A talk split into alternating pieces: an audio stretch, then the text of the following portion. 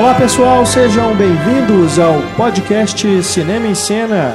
Esta é a nossa edição de número 160. Mais uma entrada na série Grandes Filmes. Vamos falar sobre um filme da era do cinema mudo, né? Acho que é o primeiro dentro dessa série que a gente fala que é um, filme mudo, né? E um, uma grande obra-prima do expressionismo alemão, do cinema, né? De modo geral, que é Metrópolis de Fritz Lang, filme de 1927, mas também um filme de 2002, um filme de 2010, porque é um filme que passou aí toda a sua existência, né, sendo é, remontado, né, um filme que na sua, no seu lançamento original sofreu vários cortes, né, pelos distribuidores. A versão original ela ficou perdida durante muito tempo, né, muitas décadas mesmo, quase 80 anos, até que é, negativos foram sendo encontrados em vários lugares do mundo, até que a versão mais recente, né, encontrada na Argentina, né, uma cópia em 16mm,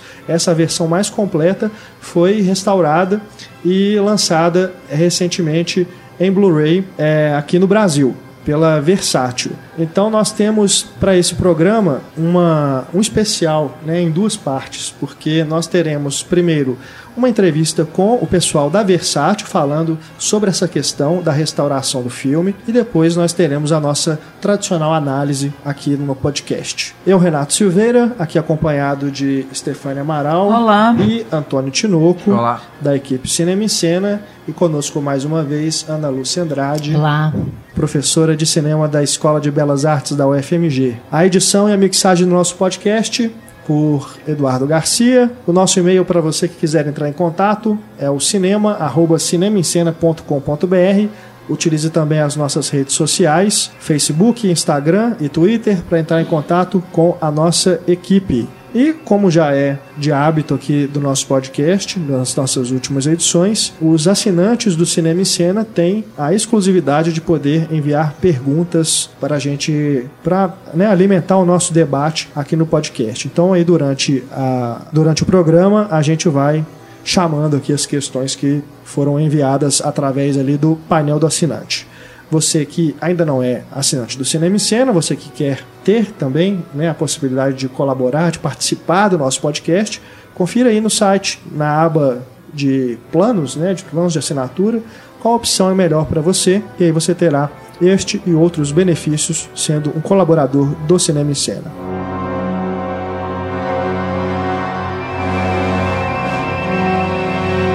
Metrópolis, de Fritz Lang, talvez a mãe das ficções científicas, né, uma das primeiras, os primeiros longas-metragens, né, que podem ser considerados aí dentro do gênero, uma do, do, na época a produção mais cara feita, né, no, no, cinema até então, um filme que é tão influente que várias outras ficções científicas é, bebem né, dessa fonte, né, nas suas inspirações visuais e também temáticas. A gente vai entrar com certeza em detalhes sobre essas questões durante o nosso programa, mas antes eu vou chamar aqui a nossa entrevista, né? A entrevista que a gente gravou com o pessoal da Versátil, né, que lançou o filme, o Metrópolis, a sua versão mais completa em Blu-ray, agora no mês de fevereiro. Confira aí.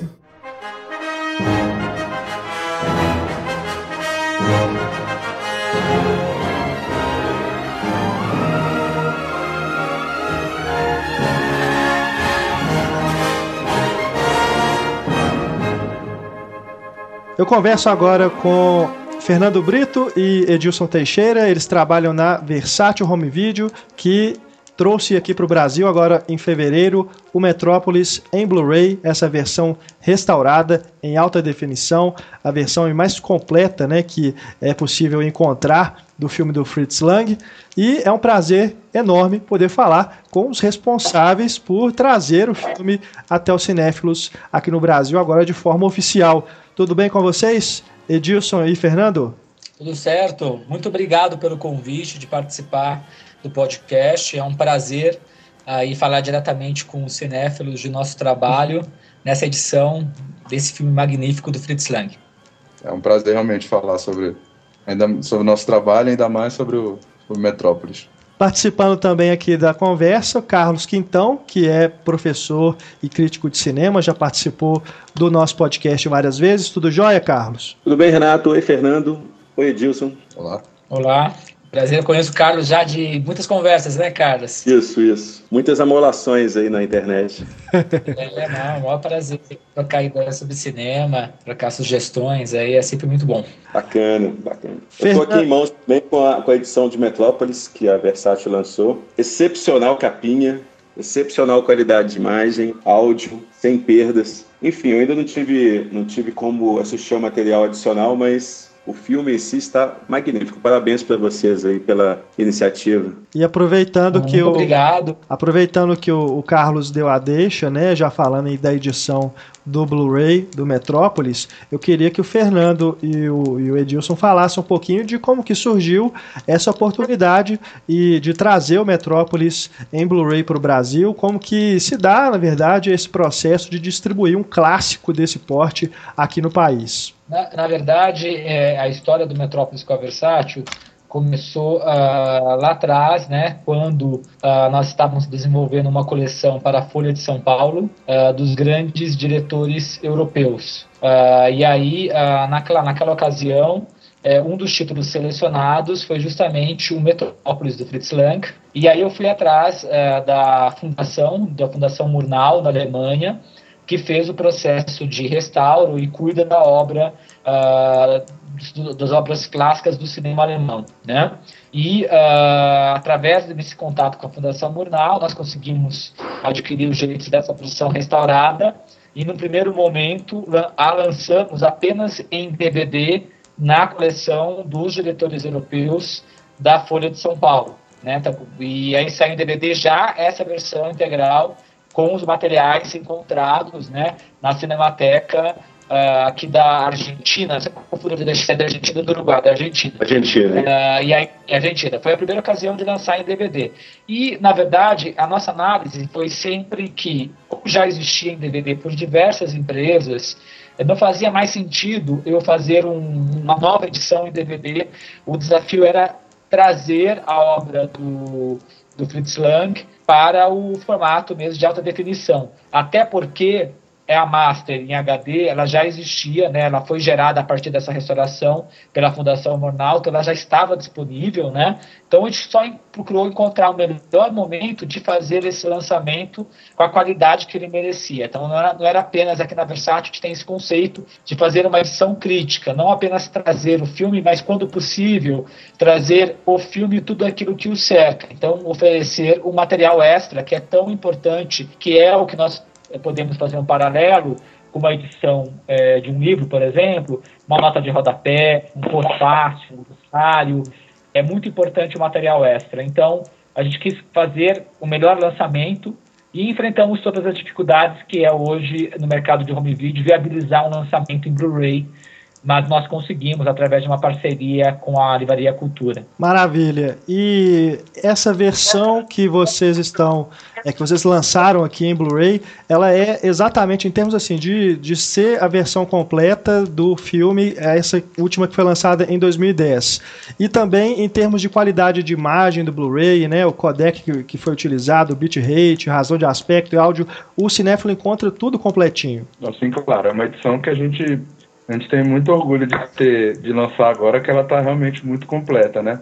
Eu não, eu, eu, imagino que seja a edição definitiva do, de, desse clássico. É importante destacar é, uma coisa que a gente sempre tenta, né, Renato? O Carlos, é, como nosso também colecionador, ele é testemunha de ter a, a melhor imagem, qualidade de imagem possível, ter um rigor na tradução, tem um, uh, um rigor também na escolha dos extras, na embalagem. Nesse caso, é muito interessante destacar que o Metrópolis se encaixa no conceito de produto de edição limitada, como foi com muito sucesso, aliás, acabou em 25 dias a primeira tiragem do Solaris, do Tarkovsky no ano sim, passado, sim. que trazia uma luva e também um pôster, né, como brinde. Exato. Essa é primeira edição do Metrópolis também segue o mesmo formato. Uh, e é também o preço bem acessível, não é um preço abusivo. porque o que acontece no Brasil é que para poder se fazer Blu-ray, o custo da autoração é muito mais alto ainda e o custo da replicação, sobretudo, é muito mais alto. Há uma empresa aqui no Brasil que faz já o Blu-ray no Brasil, que é a Sony, mas ah, nós trabalhamos com a Sonopress, que ah, hoje reúne a antiga Videolar e a Microservice, uma grande replicadora, que ela ainda faz o processo do stamper no exterior. Aí, com o aumento do dólar, que teve nos últimos anos, realmente o preço assim aumentou muito, mais de 30%, 40%. E aí o custo está ainda muito alto do Blu-ray. E uma coisa muito triste foi que o Blu-ray no Brasil ele nunca decolou de fato. É, os colecionadores, muitos têm Blu-ray, mas até hoje, por incrível que pareça, tem pessoas que são cinéfilas, gostam de cinema, mas ainda não tem um aparelho de Blu-ray em casa. É verdade. E a venda de Blu-ray, quando nós lançamos Blu-ray DVD, a venda de DVD ainda é muito superior à do Blu-ray. Blu-ray demora muito para vender. Então, Blu-ray, assim, quando é uma edição limitada de um grande filme, é possível viabilizar é, com extras e tal, mas alguns filmes, por mais que o filme tenha uma qualidade artística, seja uma obra-prima de um grande diretor, não há mercado em Blu-ray para ele, porque o custo que você investe, você não recupera. E empresas pequenas como a Versátil, ela não tem um, é, digamos, aí um aporte de dinheiro para poder fazer lançamentos que não é, rendam, né, que não se paguem, porque é muito difícil para uma pequena empresa no Brasil, ela vive com as suas contas, né, não tem como você fazer esse tipo de investimento apenas com um perfil cultural. Então sempre tem que fechar a conta. Se não fecha a conta, viabilizar o lançamento. Carlos, que é uma pena que a gente não está fazendo videocast aqui, porque realmente a edição é, é muito bonita mesmo, dá vontade de mostrar aqui, mas fica de surpresa aí para o pessoal que for adquirir. Mas, é, Fernando, eu tenho uma, uma, dúvida aqui técnica com relação a esse dado, que eu não sei nem se, se existe resposta para isso, mas eu achei curioso que acho que é o primeiro Blu-ray que eu vejo que é gravado em 60 frames por segundo, no lugar dos habituais 24. Existe um motivo para isso? Alguma coisa que veio do master ou é algo da replicação mesmo? Olha, eu acredito que tenha vindo do master, assim, é uma questão bem técnica, que são diferentes por segundo, e também, você vê, além do, do master, ele tem essa, tem essa, a, pode ter vindo dessa maneira, ele passa, como o processo do stamper é feito nos Estados Unidos, quem faz o processo de stamper nos Estados Unidos, stamper é a matriz, né, Sim. que se gera para poder criar a replicação ela tem todo um procedimento, tem para ter uma ideia, tem um manual de mais de 50 páginas, que é super criterioso, a parte técnica. O Metrópolis, é, todo produto nosso, às vezes, tem até uma rejeição para adequação de uma questão técnica. Eles são muito criteriosos. Então, esse, esse produto, além do controle de qualidade da master, da autoração e o nosso controle, passou pelo controle do stamper também.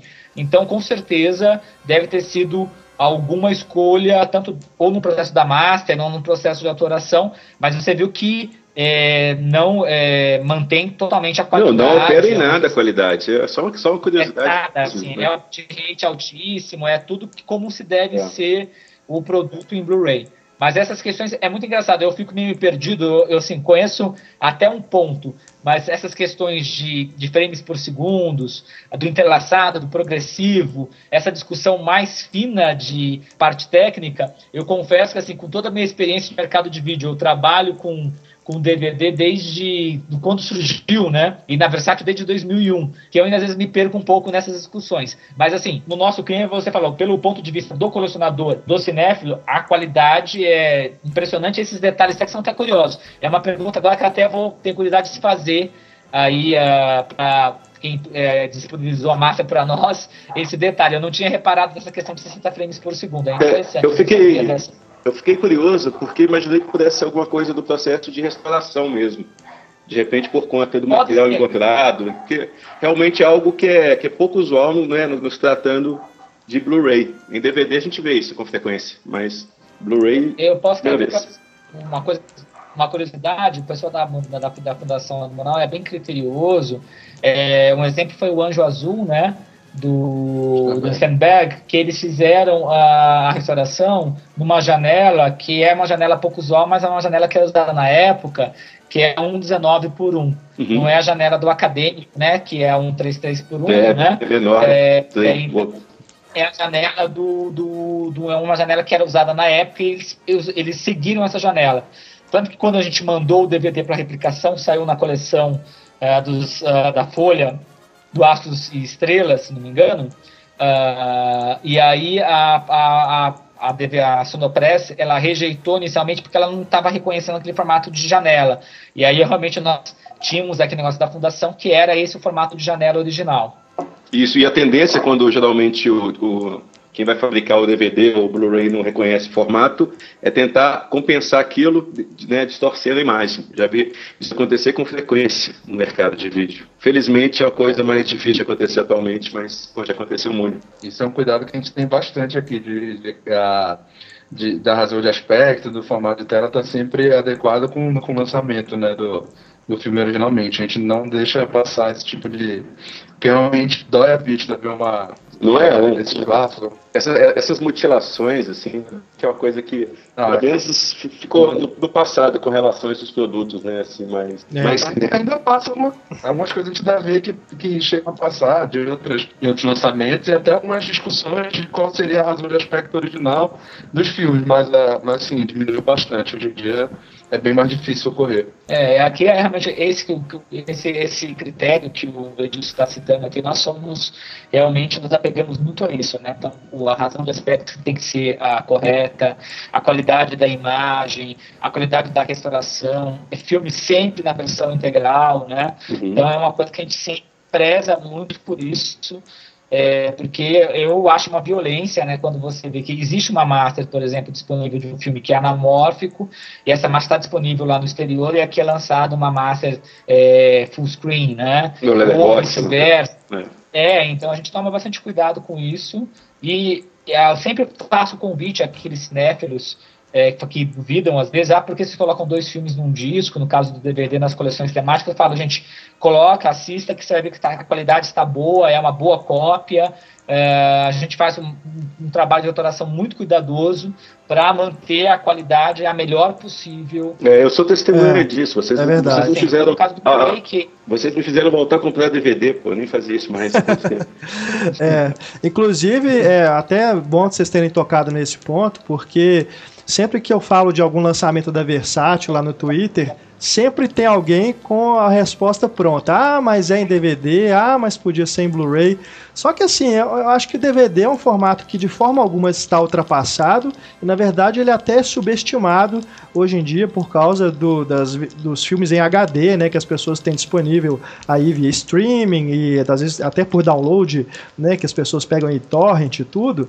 É, as pessoas ficaram mal acostumadas, mas é, os filmes que, que a Versátil lança, o pessoal talvez não tenha essa dimensão de que são filmes que é muito difícil você encontrar de outra forma para você ter numa mídia, você colecionar com legenda, com uma arte bonitinha e tudo.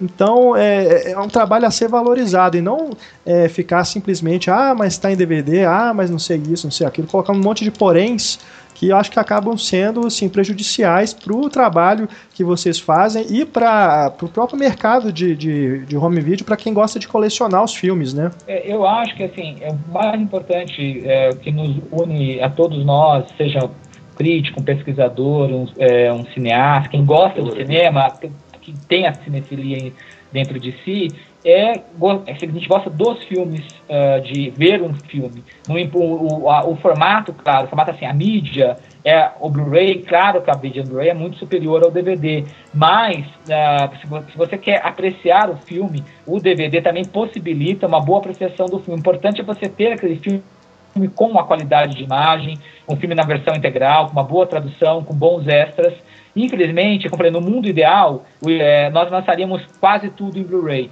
mas o mercado brasileiro, infelizmente, ele não permite, isso não possibilita. Estava até comentando, eu tive agora em Berlim, né, nesse, nessa edição, que todos os anos eu tenho ido, nos últimos pelo menos nove anos, a gente vai lá participar da feira de, eh, de direitos autorais, né, que ocorre paralelamente ao festival, Bacana. e aí uh, eu vi um diálogo lá, que era um diálogo obscuro, até não é o diálogo do primeiro time com a Fonida Bolkan, que é o Leorme do Luigi Bazzoni, que lançaram uma edição que em dois Blu-rays, um DVD e o CD da trilha sonora numa caixa Caramba. cartonada. Maravilhoso. é outro, é, é outro mercado mesmo. Você vê, é, outro, é outra realidade. Ou, por exemplo, como você vê todos esses filmes de gênero, que a Arrow lança na Inglaterra em Blu-ray, sim, sim. Uh, não sei quantos Blu-rays, a Criterion, mas assim, é outro mercado, é outra realidade. Infelizmente, Uh, inclusive nessas coleções, alguns filmes já saíram em Blu-ray lá fora, mas tem muitos filmes que não saíram em Blu-ray, que não existem em Blu-ray, e só existem em Masters SD. Então, mesmo que a gente fosse passar uma coleção dessa para Blu-ray, infelizmente alguns filmes não poderiam uh, entrar numa coleção justamente por não ter Masters HDs no exterior. Por incrível que pareça, muitos filmes, na verdade, a grande maioria ainda não tem disponível em HD eh, no exterior. Ah, claro que o mercado de Blu-ray era muito maior que o do Brasil, mas muitas lacunas ainda a serem preenchidas, por, mesmo depois de anos e anos já de Blu-ray. Fernando, a gente já conversou sobre isso é, há alguns meses, alguns, é, acho que até foi ano passado, sobre a possibilidade da Versátil lançar Blu-ray sob demanda, como é feito nos Estados Unidos através da Warner Archive e outras distribuidoras. Existe essa possibilidade? Se você consegue visualizar uma, que ela possa se concretizar? A gente chegou até a pensar nisso. Quem faz aqui no Brasil, começou a fazer isso, foi aquela a Brook Fan, né, que é o pessoal lá de Jundiaí, uh, que tem uma, que era um, é um antigo selo da London, depois passou aquele selo da Darkside, né? Não Darkside editora de livros, mas é a, a distribuidora de DVD, de filmes. Só que qual, qual que é o problema? Ah, se você começa a fazer o BDR, ou começa a fazer o DVDR, por exemplo, as pessoas vão começar a achar que todo produto nosso, uh, quando a gente lança um Blu-ray como o do Metrópolis, que todos não são mídia, eh, são mídias regraváveis. E há um grande preconceito do, é, do colecionador com a mídia regravável. Sim. Você vê até eu acompanho a resistência das pessoas às mídias regraváveis que são vendidas pela por essa outra distribuidora. Então o nosso medo é a partir do momento que você trabalhar com mídia regravável, sofrer um preconceito por parte dos clientes, sem contar que também tem que verificar que uh, uma conta que vai ter é a conta dos direitos e a conta da parte da autoração. E aí você vai recuperar nessa venda é, sob demanda, essa venda sob demanda, ela vai ser rápida o suficiente para recuperar os custos? Porque, assim, eu acho que só compensa fazer a venda sob demanda também se você tendo, mantendo uma qualidade, mantendo um nível. Não é fazer qualquer coisa. Por exemplo, nunca na Versátil, é, para falar, acho que teve um caso só, lá na passada da Versátil, muito antigamente, que foi o filme do Buñuel, que era Os Esquecidos, que o extra Terra Sem Pão ficou sem legenda.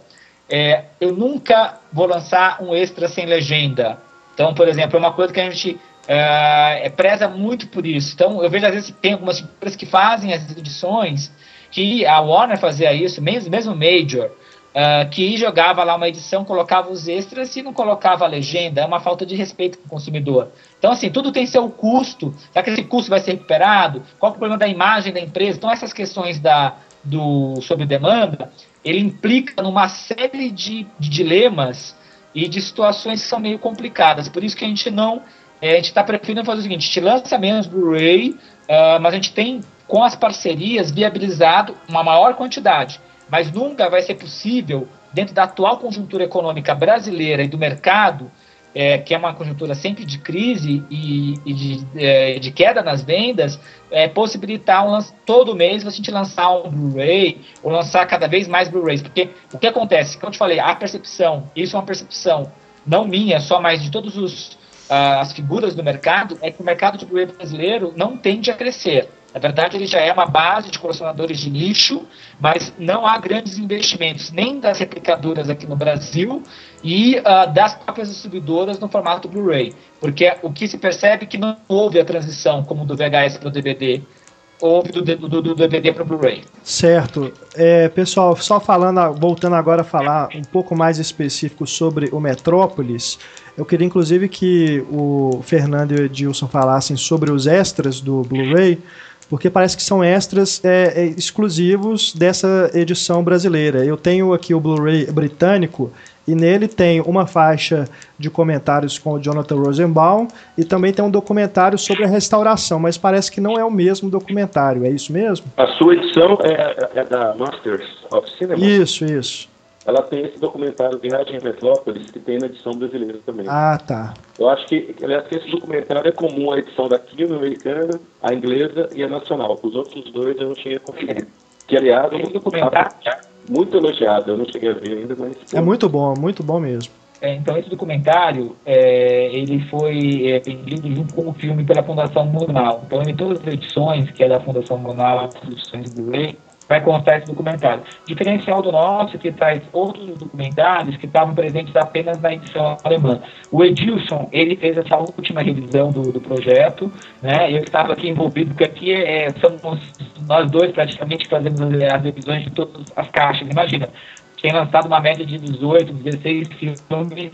Se for pegar a, que era uma caixa de seis filmes, uma caixa de quatro, é muita coisa para revisar e trabalhar. Eu não tive tempo de fazer essa última revisão agora no Metrópolis, o Edilson cuidou disso. Então ele pode até falar um pouquinho mais dos diferentes documentários. Mas a edição tão completa quanto a nossa seria só apenas a edição alemã. Ah, nós não, não trabalhamos com comentário em áudio, não foi possível adquirir um comentário em áudio, nem fazer um comentário em áudio nessa, nessa edição do Metrópolis. E também nós não quisemos colocar mais vídeos extras para não comprometer o bitrate do filme. Que também o Blu-ray tem também um espaço limite que você pode colocar para manter a qualidade máxima, que a nossa prioridade foi dar qualidade máxima para o filme e ainda oferecer duas horas de extras, que é uma quantidade muito boa, né? Duas horas de extras em três documentários, eu acho que é bem bacana. E esse é esse é bacana.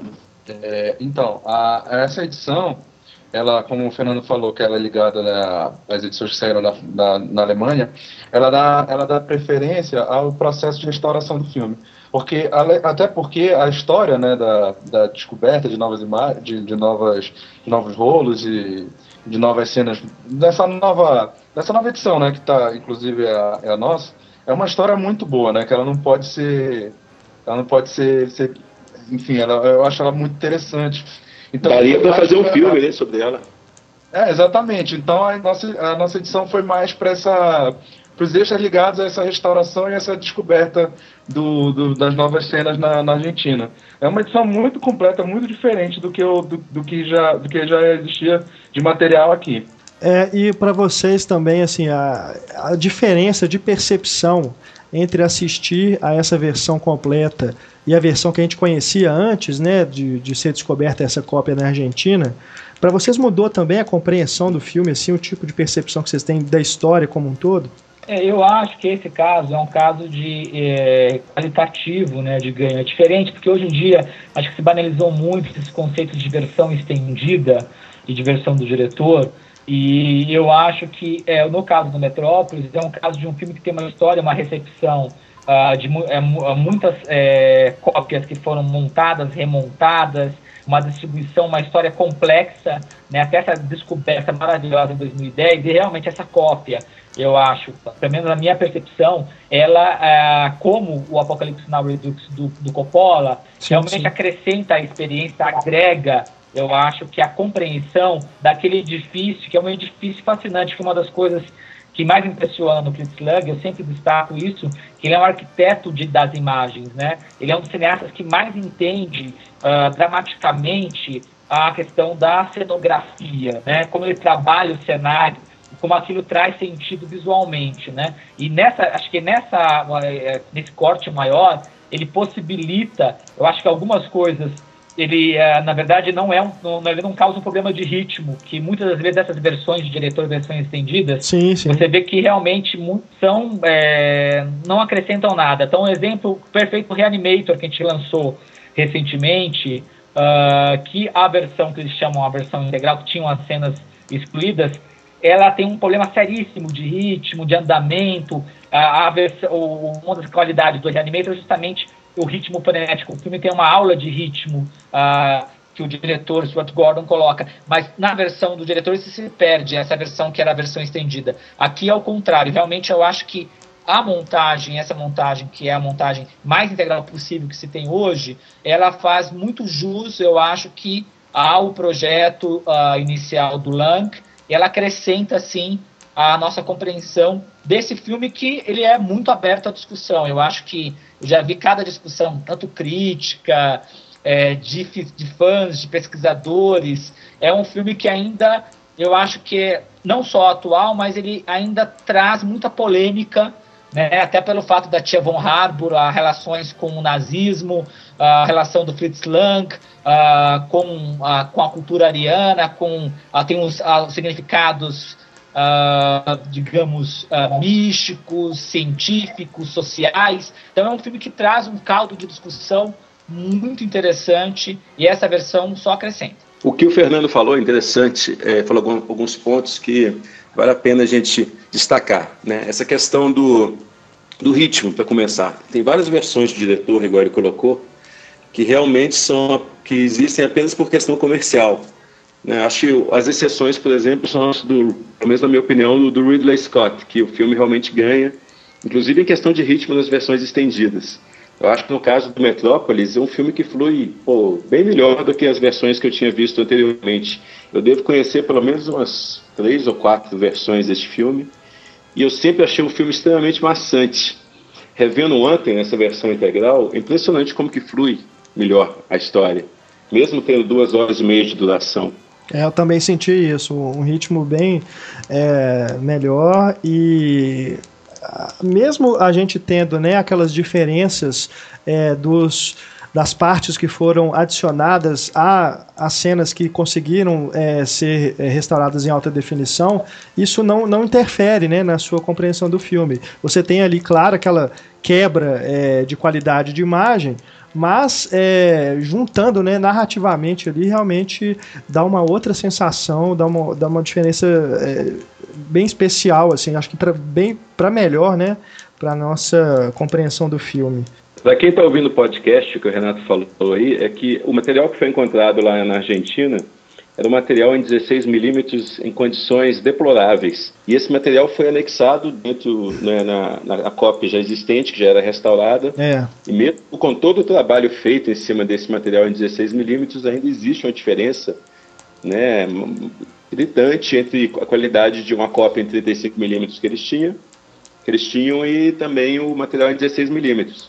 Mas isso de forma alguma não chega nem a tirar do filme isso. É até interessante não, não. que você consegue perceber exatamente onde, o que, que foi inserido, o material que foi inserido e o tanto que aquilo contribui para a história, mesmo não sendo nada gritante em matéria de, de, de, trama, nada disso. São pequenos complementos de cena, né? Acho que só tem uma ou outra cena completa, mas aquilo melhora o ritmo, melhora a nossa compreensão daquele universo e dos personagens de forma, pô, incomparável. É, principalmente em relação ao a, a, rivalidade ali entre o inventor e, o pai do Freder, né? Que é algo que tinha se é perdido né? totalmente, né? né? Antes, com, quando não tinha aquelas imagens que foram encontradas depois. A gente vê que aquele inventor, ele, ele não, não é só o cientista louco típico do, dos filmes do Fritz Lang, né? Ele tem um é. motivo para destruir aquele mundo criado lá pelo, pelo empresário. Exatamente. É, realmente, eu acho que é um caso muito feliz de restauração. E é um filme que, assim, da história do cinema, é um dos filmes mais icônicos, né? Eu acho que mesmo as pessoas que às vezes não, não, conhecem né, cinema, nem às vezes se interessam, já viram A Mulher Robô, uh, até pelo, né, pela música pop, aí o Queen com a música do Radio Gaga, outros que citaram, assim, virou uma referência, virou caneca, virou tudo que como na era da comodificação que nós vivemos, a multiplicação de imagens e de fontes de lucro, é camiseta, é boné, tudo, tudo já viu de Metrópolis. Metrópolis é realmente um dos ícones, uma das imagens icônicas da história do cinema, é a figura né, da, da mulher robô do Metrópolis. É uma, é, como você falou, Fernando, é uma das maiores influências que a gente tem na, na ficção científica, tem na cultura pop, né? Mas é interessante que a gente vê a influência do Metrópolis em filmes como Blade Runner, a arquitetura que você citou aí em Batman, do Tim Burton, o Brasil filme do, do Terry Gilliam e também lá no Guerra nas Estrelas, no C3PO. Mas é interessante que a gente vê que Metrópolis também buscou influências do Guerra dos Mundos do H.G. Wells na concepção da trama, né? aquela divisão do mundo entre os a casta da sociedade e os Morlocks que ficam no submundo. É mesmo, bem lembrado. E tem até da literatura. Se você pegar a literatura alemã, o Hoffman, né, com o conto do Sandman da, da do autômato, do, do, do, robô, essa ideia do robô está é, tá configurado lá no romantismo alemão, né? Na verdade é muito interessante, são essas fontes que o Lang está trabalhando, fontes literárias, fontes pictóricas, né, que transparecem na fatura do filme. É como o caso que é fascinante é, ver o documentário, recomendo para quem gosta desse período do cinema alemão, assistir o Nosferatu, que saiu a cópia também restaurada pela Fundação Murnau, na coleção da Versátil Vampiros no Cinema, e aí tem um documentário sobre uh, o Murnau que é maravilhoso, de onde o Murnau e o, roteiro, o pessoal tirou aquele filme que é um filme fundador né, um dos grandes filmes da história uh, do cinema do, do gênero de horror. Então, assim, é realmente quando a gente vê esses documentários, vai uh, trabalhando com esses grandes mestres, como o caso do Lang, e de um filme desse como Metrópolis, que é um filme oceânico de referências, é assim incrível como tem material, como tem coisas a serem discutidas e como o Lang foi um visionário para esse filme, né? E quando eu vejo textos que vocês lançaram, eu acho interessante que vocês não tendem a repetir aquelas abordagens e análises que já aconteceram do filme no passado, né? Já aborda uma coisa nova, de questão da restauração e tudo mais. Pô, o Metrópolis foi, já foi tão abordado pelos críticos, pelos acadêmicos, que até eu já escrevi um pouco sobre ele também quando eu fiz a minha dissertação de mestrado. Então, qualquer um já escreveu sobre esse filme. Então é legal ter uma, um material que a gente não viu ainda, assim, de, de restauração, de que, que vai em busca da, daquelas imagens perdidas. É que, pô, a narrativa perfeita por si só. Verdade. É muito curioso que, inclusive, num dos eixos tem o pessoal da da, da Cinemateca Argentina que encontrou que não fazia ideia do que, que era o filme, né? Acharam aquele uns rolos.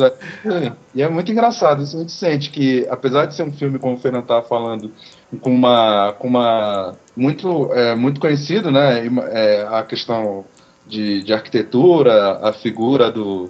as figuras principais, é um filme que eu sinto como sendo pouco visto. É um filme mais falado do que mais falado sobre do que do que realmente visto pelo pelo público. Isso mesmo, Edson. Eu acho que é, é um filme muito pouco conhecido. Né? cinema. É, é, acho que o Edilson está falando muito bem, né? Eu sempre cito o exemplo do Cidadão Kane, né? Que é, por muito tempo, ele ficou no topo das principais listas, né? De melhor filme do, uh, da história do cinema, mas muito, por incrível que pareça, muitas pessoas até hoje não viram, né? O Cidadão Kane. E é o mesmo caso com Metrópolis. Né? Metrópolis, assim, é muito falado, a geração até conhece esse, aquele ícone da, da figura da mulher robô, né? Mas para sentar, assistir o filme procurar compreender, eu acho que muita gente não fez isso ainda. E mesmo pessoas, olha, vou falar, que gostam de ficção científica, que são, ah, assim, se, eh, se identificam como geeks, alguns não assistiram Metrópolis. É o famoso caso do... Com certeza. O Blu-ray vai ser uma boa oportunidade. Né, as, pessoas, as pessoas trabalhem o primeiro contato da melhor maneira possível, né, com a melhor qualidade possível, é, como nesse Blu-ray. É o famoso caso do ilustre desconhecido. Exatamente. Todo mundo é, já ouviu falar, mas já não conhece. É um filme tão referenciado, já tão né, diluído e decorado na, na história do cinema, né? Como a gente está falando de outros elementos da, de cultura pop, que às vezes a, a pessoa imagina que já, já conhece o filme, já viu o filme e tem muita coisa nele que não foi necessariamente abordado depois, né? É verdade. É, e fica sempre aquele conselho da pessoa que vai assistir pela primeira vez, que está nos ouvindo aqui, né? É, de pensar o seguinte, que é aquele, a abordagem é, do, do, new, é, do novo historicismo, que é a ideia de você se colocar naquela época né, para entender que o, o Lang está partindo, quando ele fez o filme, a tradição cinematográfica ainda era muito nova, né, ou seja, tinham poucos, são poucos, é, poucos filmes tinham sido produzidos até então, a, a tradição no gênero de ficção científica praticamente uh, muito escasso, então ele está criando praticamente do zero, né, a gente sabe as referências todas, então porque muitas pessoas vão ver hoje e falar, ah, mas eu já vi em vários filmes, é futuro distópico, aquilo, não sei o que, esse conceito, já tem tanta ficção, as pessoas acabam, eles perdem o impacto da novidade, né? Quando você vê um clássico que às vezes é um clássico fundador de uma tendência. E as pessoas não fazem esse exercício de se colocar, na, tentar se colocar naquele tempo, naquele contexto. É esse que eu sempre, eu sou um, eu estudei literatura, sou um crítico dialético, eu trabalho muito a ideia do contexto, a importância de estender o filme no contexto, a que horas são. Sim, sim. Então as pessoas têm que fazer isso, né, entender que é um filme que é um produto de uma época, produto de um tempo, e isso valoriza muito mais ainda a experiência e o talento do Fritz Lang e da equipe né, que produziu esse filme. Maravilha. E essa é a tendência de todo mundo que tem contato com, com o clássico pela primeira vez, é exatamente menosprezar o tanto que aquele filme influenciou todos aqueles outros filmes que eles assistiram né, ao longo da vida. Daí o fato daquele filme primordial, isso pode servir também para um livro, para qualquer tipo de obra, que aquele filme primordial que teve tanta influência ser considerado hoje em dia um filme ou uma obra clichê.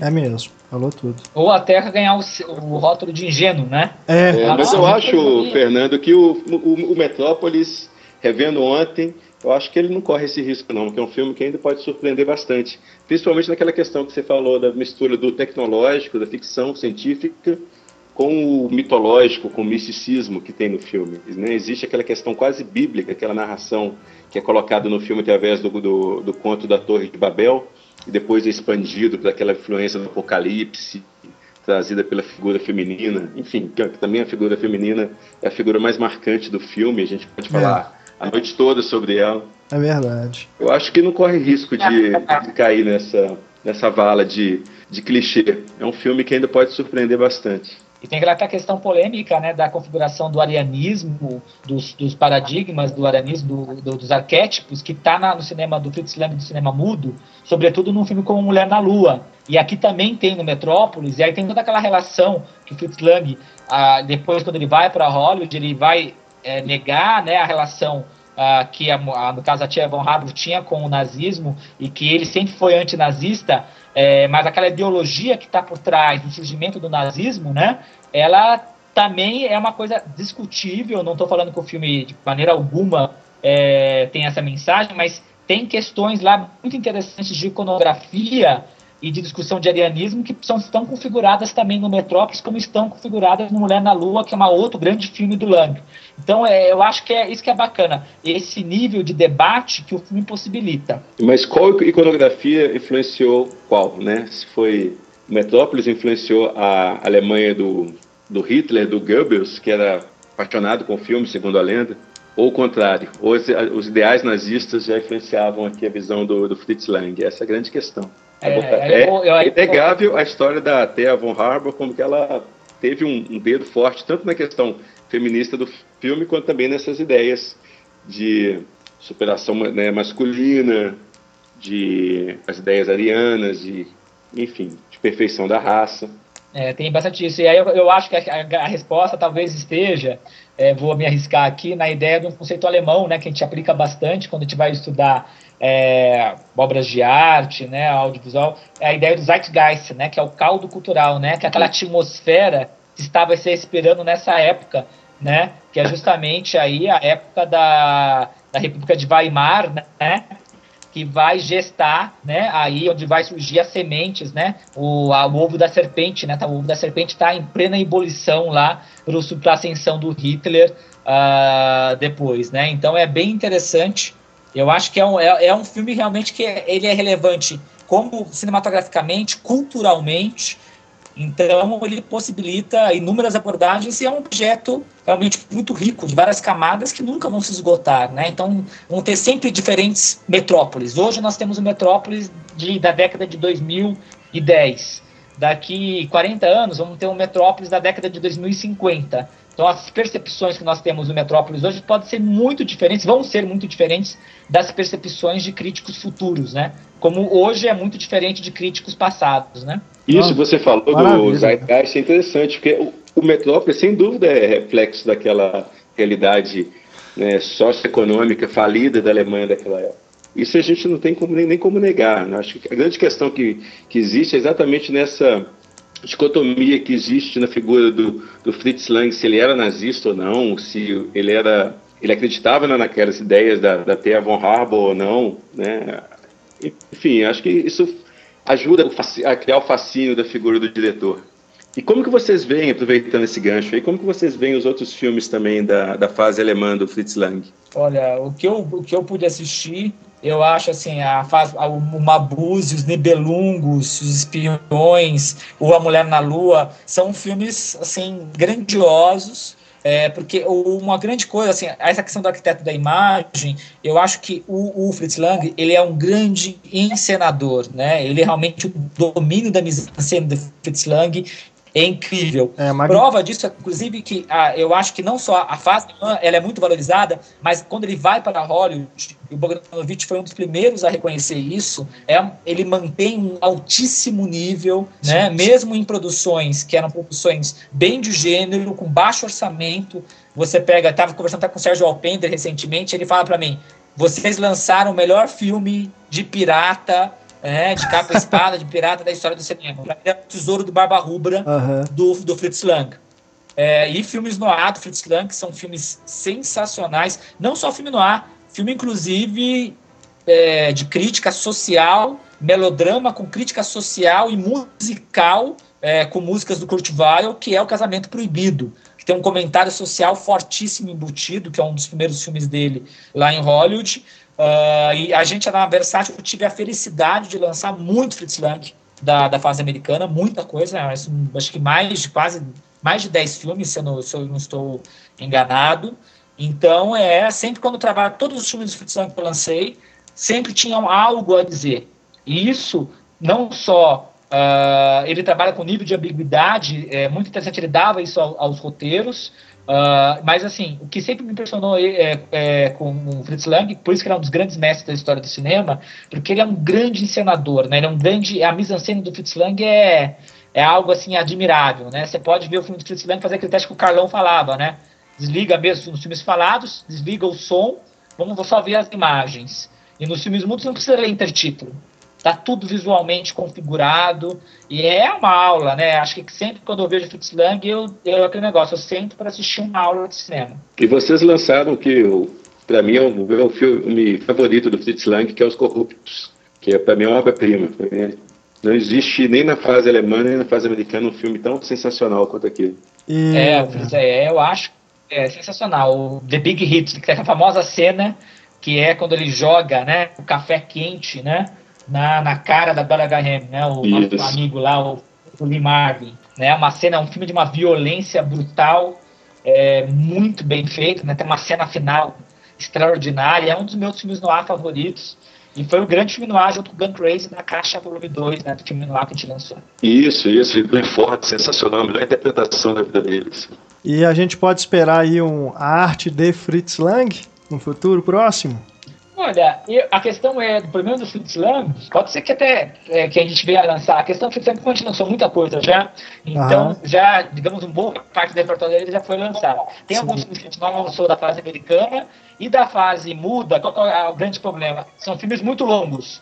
Para se colocar em dois filmes por disco ou fazer um recorte como o do Arte D, é um pouco mais complica complicado. Mas eu gostaria muito futuramente, quem sabe, lançar os Nibelungos, que também foi restaurado pela Fundação Brunal. É uma, um filme maravilhoso do Lang, assim. Do, a minha sugestão seria a, a Morte Cansada, o melhor filme dele da fase muda.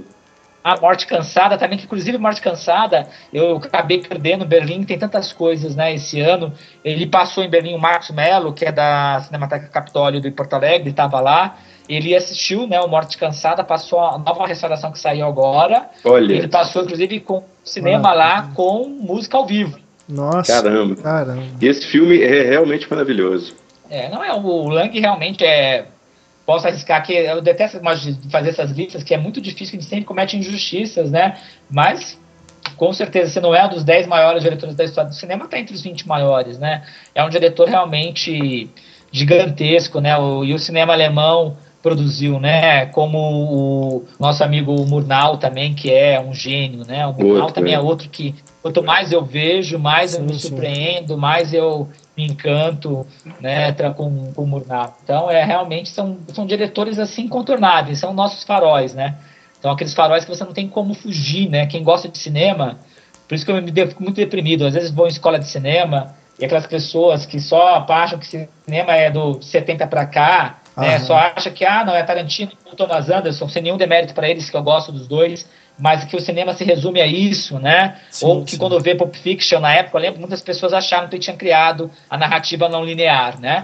Então, assim, é, é, muito triste quando a gente ouve essas pessoas falarem sem a, a vontade de conhecer a tradição, a história do cinema, e para não falar esse tipo de coisa que... Tem muita gente que acha que... Tem muita gente que acha que o cinema surgiu com Tarantino mesmo.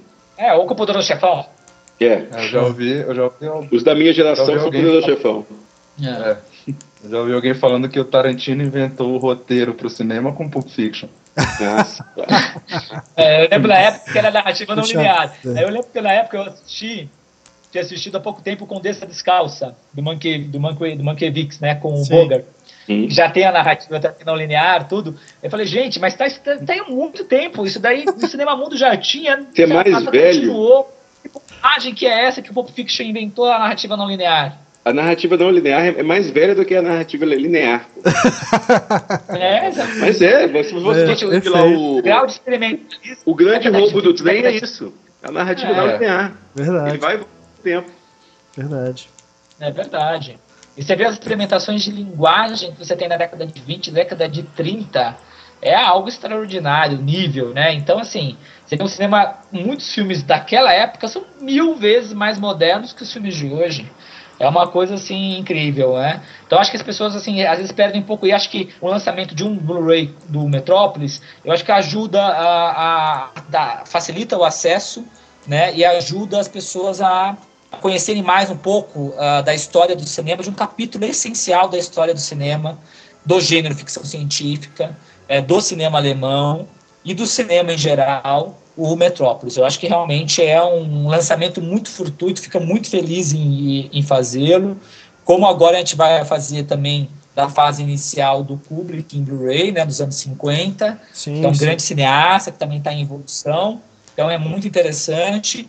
E a, Futuramente a gente está já com lançamento em Blu-ray para abril, que a gente está finalizando, e pretendo até o final do ano ter outros lançamentos em Blu-ray. Independente de Blu-ray, a gente tem lançado aí muitos filmes em DVD, filmes maravilhosos também, com vários recortes. Então, assim, é um convite legal da, do DVD, isso não só da Versátil, mas outras estruturas também fazem esse trabalho, é oferecer uma cinemateca em casa, né? É, eu lembro, eu cresci vendo VHS, indo em Cinemateca e no em cineclube, quando ainda existia aqui em São Paulo, aqueles cineclubes de, de fãs que exibiam em projeção em casa. Né? E aí eu vi, vi película pegando fogo, né? via VHS com aquelas cópias horríveis. E mesmo assim aprendi a gostar de cinema. Então por isso quando eu olho hoje, quando a gente lança um filme em DVD, a pessoa fala, só tenho olhos para HD, eu não tenho mais olhos SD. Como se a questão técnica fosse a mais importante é, do que a cinefilia, a vontade é. de se conhecer a história do cinema, eu fico chocado, gente. Falei assim, eu aprendi a gostar de cinema vendo VHS, vendo cópias dubladas na televisão e indo em Cinemateca vendo cópias às vezes muito precárias. Então hoje você ter tantos lançamentos com qualidade em DVD e em Blu-ray, nossa, gente, é a Cinemateca em casa, as pessoas têm que valorizar isso. Nós somos muito felizes por vivermos nessa geração. Uh, é, realmente é assim, não dá para comparar um cinéfilo hoje é, que já que, por exemplo, tenha falecido antes do surgimento do DVD e do Blu-ray, se ele pudesse voltar, ele ficaria encantado com essa facilidade que você tem hoje. Uh, com tanta coisa disponível aí. Pô, não, não precisa ter falecido, não. Eu sou da época do, do Sessão Coruja. Eu cresci com, vendo filme de madrugada, faltando aula no dia seguinte, porque não tinha outra opção de você ver um filme. É verdade.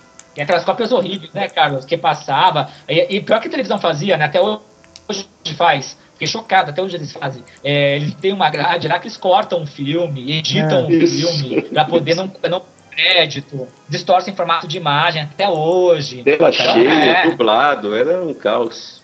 Era um caos, isso. Não, e eu amava aquilo profundamente.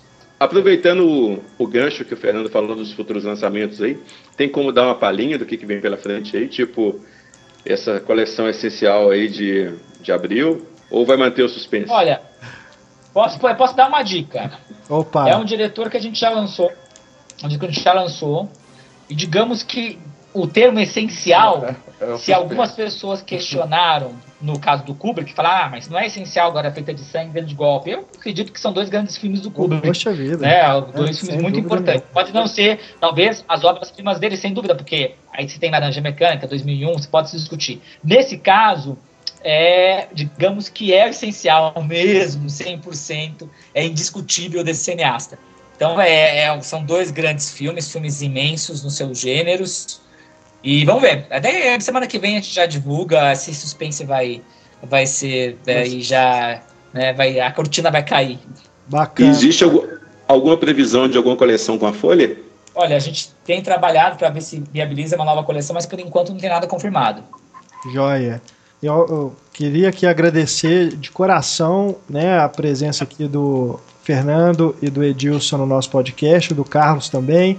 Peço desculpas antecipadamente aí pela qualidade do áudio, né? A gente tá, como O pessoal que acompanha o podcast sabe, a gente está testando aí esse formato de gravar por Skype, mas de qualquer forma, acho que a conversa rendeu até mais do que a gente previa, né? Entramos em outros temas aqui, foi muito bacana.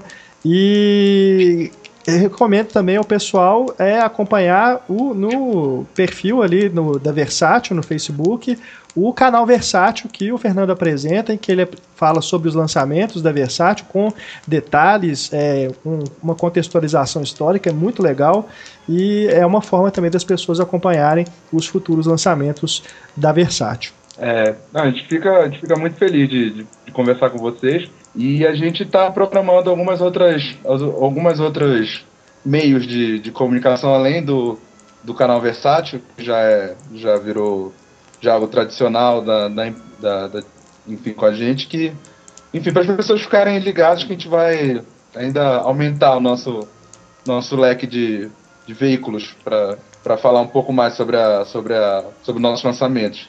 E aliás, inclusive, a gente deixa a gente se a gente está sempre disponível, né, para discutir sobre, conversar sobre os outros futuros lançamentos, que sejam esses em Blu-ray ou dos vários e vários filmes que, lança, que a gente lança é, mensalmente em DVD. A gente está tá aberto a outros convites. Sem dúvida, eu agradeço muito, como o Edilson colocou, acho que foi um prazer participar dessa conversa é, com, com você, Renato, com o Carlos, que eu já conhecia de várias conversas pelo, pelo Facebook, né? Então é um prazer poder falar do Fritz Lang, falar de cinema. Eu sou uma pessoa, e o Edilson também, né, que tem a cinefilia no sangue, e é um sempre muito gostoso falar sobre cinema. E eu espero que quem esteja ouvindo tenha gostado também dessa nossa conversa. Agradeço para quem ouviu até aqui, né? E faço o convite, né? Fazer aqui o famoso merchan, né, e para a pessoa e possibilitar novas edições em Blu-ray que que adquira esse Blu-ray, é um exclusivo da Livraria Cultura, uh, que eu acho muito bacana, eu acho que está um preço super justo, qualidade muito boa, e quem gosta de cinema é fundamental ter em casa o Metrópolis, não vai se arrepender, e te ver e rever, inclusive para ver e discordar das coisas que a gente falou aqui também, né, ou concordar, né, então é, é muito bacana. Sim, sem dúvida nenhuma. Então é isso. É isso aí, mais do que recomendado aí o Blu-ray. E, e, que venham outros. Virão, virão. Com certeza.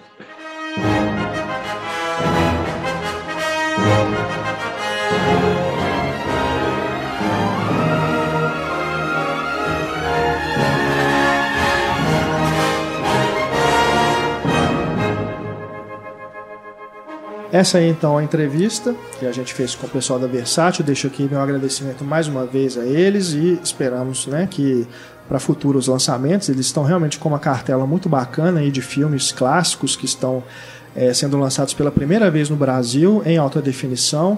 A gente possa voltar a contar com eles aqui no nosso podcast. E a gente já vai entrando aqui na segunda parte do programa, com o nosso debate sobre o Metrópolis, pegando aqui as perguntas dos nossos assinantes. O Pedro Henrique Fonseca da Silva, eu vou, vou, só citar aqui realmente o nome dele, porque a pergunta era justamente sobre a versão final do filme, né? Então, Pedro, você que ouviu aí a nossa entrevista, a resposta já está dada. Temos aqui o Fábio da Rocha Barros, que é figurinha carimbada né, no, no nosso podcast, todo podcast ele participa, ele mandou a seguinte questão: Ficção científica é realmente um gênero ou funciona mais como ponto de partida uma ferramenta para se criar uma ambientação, um pano de fundo, pois temos várias ficções científicas que são grandes dramas, como Blade Runner, aventuras como Star Wars, ou filmes apavorantes como Alien, ou mesmo comédias iguais a O Guia do Mochileiro das Galáxias, tendo como exceção o próprio 2001, um dos poucos filmes que realmente lida com ideias científicas.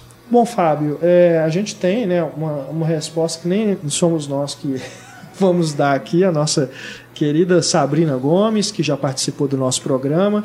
Ela, a Estefânia recorreu a Sabrina para poder Sabrina. ter um auxílio aí sobre essa, essa questão que você nos coloca. Mas, assim, antes da resposta da Sabrina, eu já vou discordar de você, porque eu não acho que Blade Runner seja um grande drama. É um filme policial, né? Se a gente for colocar e misturar os gêneros, né? Eu diria que é mais um filme policial. Né? Tanto que no podcast que a gente fez sobre ele, a gente levantou as várias características do filme no ar, uhum. né, que o Ridley Scott pegou ali emprestadas para poder construir essa ficção científica.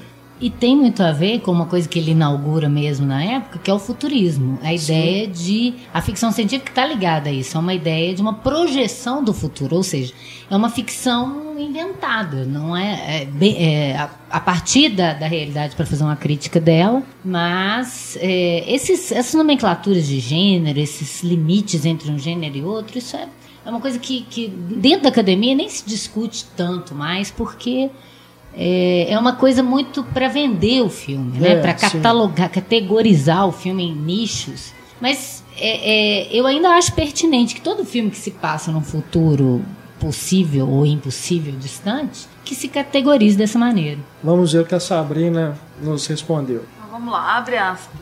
Ficção científica é um gênero literário, sim, e não pano de fundo. Aí ela deu exemplos assim de outras é, subgêneros né, de ficção científica. Teria distopia, que é quando a tecnologia proporciona um declínio na qualidade de vida, geralmente da população mais pobre, gerando a dicotomia high-tech low-life. Então a gente vê, por exemplo, aquele recente. É, vocês vão falar o nome antes de mim. É, Ex Máquina? Máquina, não. Eu tô lembrando da que, que tem uma distopia, assim, de pobreza da população. É aquele com a Tilda Chilton.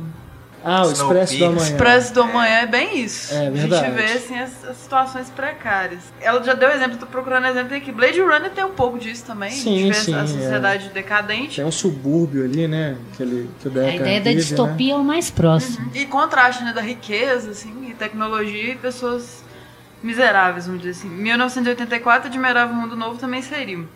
O hard sci-fi usa a perspectiva das ciências exatas e biológicas para explicar a tecnologia e seu avanço. O foco é nesse aspecto cientificista e usa a descrição dos aparatos tecnológicos. Aí tem mais a ver com robô, assim, tipo Astro Boy, Eu Robô. E ela coloca 2001 nesse, nessa categoria também. Ou soft sci-fi. Por causa do HAL.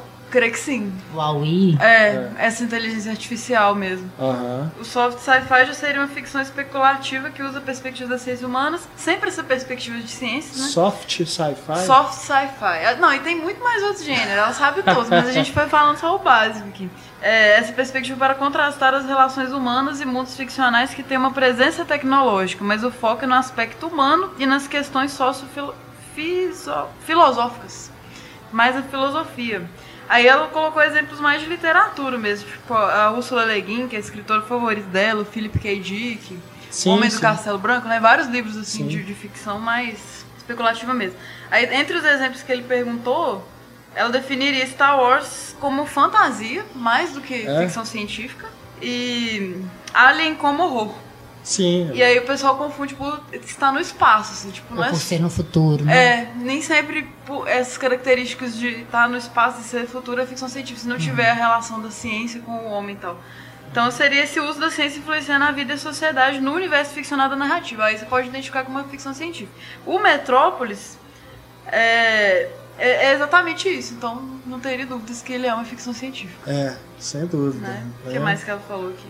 É, o, talvez assim, né, o Star Wars como se passa realmente num universo fantasioso, né, nem é na Terra e tudo, talvez se categorize mais como fantasia. É o que eu falei, como não, não existe nem mais tantos nichos para colocar, começaram a fazer subnichos. Uhum, é para poder categorizar, mas isso é uma questão Não, é, de toda forma, por exemplo, se a gente for pegar no Star Wars, que tem um subtexto político também, que se relaciona uhum. diretamente com uhum. o nosso, com a nossa realidade. Tem os robôs, né? É, tem... E eu, por mais que não sejam humanos, né, uhum. eles são praticamente humanos, né? E junto com os alienígenas e todos ali. É. Mas, enfim, é uma galáxia muito distante. Eu acho né? que nesse aspecto, né, é, dentro do, do, que diz a, a, literatura do cinema, porque também a gente tende a comparar os gêneros literários com os cinematográficos e tem nuances aí, né? É. Que ele seria mais um filme distópico mesmo. Sim. Né? Segundo aquele livro Ismos para Entender o Cinema, né, que ele resume bem isso, para a gente não entrar numa coisa muito acadêmica ele fala, os filmes distópicos, em sua maioria, passam-se no futuro incerto sob um regime repressivo apresentado em imagens de pesadelo. Isso tudo tem em Metrópolis, né? Geralmente há referências implícitas e explícitas à sociedade contemporânea. Os roteiros são advertências sobre as possíveis consequências das nossas ações no presente. E ele fala, um dos primeiros filmes nessa linha, Metrópolis, de Fritz Lang, ambienta sua alegoria no totalitarismo numa cidade futurista inspirada em Nova York. É, como você falou no início, nenhum gênero, nem os literários, nem os cinematográficos vão ser puros. Então, mesmo é. que seja uma ficção científica na maior parte, ela vai ter toques de romance, de noir, de outras coisas, né? Sim. Exato. É. E, e, o Metrópolis é expressionista também, tem elementos Ainda do surrealismo, é aquela mistura. É, tem várias influências, né? Do cubismo também, uhum. futurismo. Recorte né? dadaísta mesmo. Né? É, arte Muita coisa. Uhum. Né? Aquela arquitetura maluca, né? E tem também uma coisa ainda do cinema americano, tem umas sequências a la Griffith de maniqueísmo, de bem e de mal. É. Sim. Né, que é bem calcado no cinema americano mesmo. Os closes é. no rosto, assim, do cinema mudo, né? Uhum. Aquela mistura. Sim, sem dúvida. É um filme que eu considero magnífico. E é um filme que é aquilo que eu disse no começo. É um filme de várias épocas. Sim. Né? Porque durante muito tempo as pessoas tiveram acesso somente a essa versão menor, né, a versão oficial da Paramount, que foi a, a lançada lá no, no, final dos anos 20, e que é uma versão, se não me engano, tem 90 minutos, alguma coisa assim. E em que os historiadores é, recontam né, que o, eles simplesmente ah, não entendiam né, algumas partes do filme, cortavam, e teve toda uma subtrama envolvendo a mãe do protagonista que eles simplesmente eliminaram porque o nome da personagem era Hell e eles achavam que o público ia entender que era Hell e ia confundir com Hell de inferno. Mas ai, daí? É, tipo, né? daí, tipo, né? é bem isso mesmo, mas é a vida, cara, aceita. Né? Acho que são coisas da época mesmo, né? é. né? Tem a ver com censura e tudo mais. Mas, né, o grande. A, a, a, o, foi muito prejudicial, né? Isso que fizeram para uh, o que esse filme ele a forma como esse filme foi concebido e como as pessoas tiveram acesso a ele durante muito tempo. Isso dificulta até estudos sobre o filme, né? É. Eu estava lendo aqui no encarte que eu tenho do, do Blu-ray britânico, que tem essa versão mais recente, restaurada, em que tem um, um ensaio do Jonathan Rosenbaum, em que ele fala que a, a visão que ele tinha do filme antes de ver essa versão mais nova mudou totalmente. Porque ele via o Metrópolis até como uma coisa assim, uma, muito ingênua, sabe? Porque ficava só mostrando, o filme só, só ficava focado nessa parte de mostrar arquitetura, Media... essa luta ah, tá. do proletário com o capital, né? E achava que era uma coisa assim muito simplista. E depois, com as partes que foram sendo inseridas, ele percebeu que realmente tinha ali um, um outro é, subtexto mais complexo que envolve essa, essa disputa né, entre o pai do Frederick, que é o protagonista, e o inventor do robô, né, que, que envolve justamente a mãe dele. Né, que morreu durante, no, no, parto e acabou depois servindo como esse protótipo para a criação do robô. Que aí depois tem uma outra coisa envolvendo a Maria, né, que é a menina, né, a, e aquele, o judeu que cria ela. É, lá do, do, ela vem lá do, de baixo, né, das profundezas lá, ela tem esse encontro no começo do filme com o Fredder meio que por acaso, né? Que ela sobe no elevador e, e vai parar lá em cima, né? No, no, nos jardins, né? Onde vive a elite. E ele fica obcecado por ela e vai atrás dela e depois ela acaba se, é, se tornando alvo desse plano maquiavélico do inventor de usar é, fei as feições dela para dar, dar forma ao robô. E esse robô se tornar então um símbolo de uma revolução. Enfim, tem toda uma questão mais complexa, inclusive que vai para o lado filosófico, que pode ser percebida nessa versão mais completa do Metrópolis. Então, é, eu vendo o documentário que fala sobre é, a restauração, né, isso que a gente discutiu agora na entrevista que abriu o programa, eu, eu me emocionei muito, até mais com o documentário do que com o filme em si, por, por ver o milagre que é esse filme existir é. hoje. Uhum. Por uma, um distribuidor argentino que esteve na premiere do filme e quis comprar a cópia, do, do, a cópia integral e ficou guardada lá no arquivo dele esse tempo todo. Maluco. Então, assim, é, é, é algo assim muito emocionante do ponto de vista do, do, da cinefilia, né? É, né? Você finalmente ter acesso a um filme que era dado como perdido. Numa era da internet que a gente está e de, de filme digital, que é fácil de guardar e de capturar, né? Você ter essa questão da materialidade, né, de um filme é muito é muito importante, né? Eu, não, nem entra na cabeça de muita gente jovem é. como que o filme existia ali no rolo, né? É. Não era um arquivo que você colocava, era uhum. um rolo mesmo. E nesse documentário mostra assim lá o, onde fica guardado, né? Os rolos do filme, aquele monte de corredores e prateleiras de rolos de filme. Você olha para aquilo assim, gente, como, né? É. Até a gente assim que tem um conhecimento né, de como que funciona o cinema é, nos bastidores, a gente fica impressionado com o tamanho daquilo. Né? Então, realmente, isso que o Antônio falou é muito pertinente. As pessoas hoje que têm acesso muito fácil né, ao, ao filme, é, seja é, via streaming, né, o download ou DVD, é, né? Netflix, é as uhum. formas mais populares hoje clique. em dia, né? É. Não fazem ideia de, do trabalho que foi, principalmente para esses filmes raros, de chegarem ali e estarem nessas versões restauradas que são magníficas. Mas como a gente né, bem pontuou, essa versão do Metrópolis, que está aí completa, ela é completa entre aspas. Né? Algumas partes estão faltando e as partes que foram inseridas da versão argentina estão bem riscadas. Né? Então você vê o filme com a qualidade extrema, né, muito boa, do que foi restaurado em alta definição do, do master original, com é, junto com essas cenas que estão é, que não, não tem como porque o, o, a sujeira né os riscos as falhas no, na, na película ali na, nessa versão que foi encontrada na Argentina elas esses, essas sujeiras esses ruídos já estavam incorporados à imagem não tinha mais como tirar. Só no computador mesmo que foi feito um processamento para tentar melhorar o aspecto né mas melhor que aquilo ali não tem jeito de ficar, a não ser que em algum lugar do mundo surja, é. descubram, né, em algum momento aí no futuro outra versão, né, do, do filme. E era que em 2050 a gente gravou outro podcast. Não, agora finalmente está completo o Metrópole. A gente pode falar que a gente perdeu. Mas isso é uma dificuldade até para a academia estudar os filmes é, mudos por causa disso, né? É. O, o Encoraçado Potemkin do Eisenstein, só a sequência da Escadaria de Odessa tem várias versões de montagem, né? Você não tinha, igual hoje, né, um, é, um comércio para isso, que se tivesse, talvez pudesse ter guardado, né? É. Um making off, guardar os roteiros, guardar anotações do diretor, né? Tudo isso seria é. importante. E a importância dessas restaurações é muito grande, não só para a academia e para os cinéfilos, né? Porque perpetuar isso, um filme que foi interpretado de formas tão diferentes ao longo da, das décadas, né? Tem uma frase no final da crítica do Roger Ebert que ele fala que esse filme é um desses filmes seminais sem o qual os demais não poderiam ser devidamente apreciados. Então é aquele filme, mesmo você gostando ou não, eu, às vezes você não entende a importância, mas ele você entende a partir de tudo que você viu depois que foi inspirado nele. É. E vocês acham que o filme ainda é atual? Nossa, com certeza. Em aspectos técnicos e temáticos? É, os temáticos têm que ser discutidos, têm que ser discutidos. Mas é muito impressionante, sabe? Porque eu vi esse filme a primeira vez nos anos 90, na aula, nunca mais eu revi ele inteiro eu vejo sequências, passo sequências na aula. Mas é impressionante revendo o filme como é forte as imagens. Você não esque... É. Eu descobri que eu não esqueci nada das imagens, esqueci a história. Aham.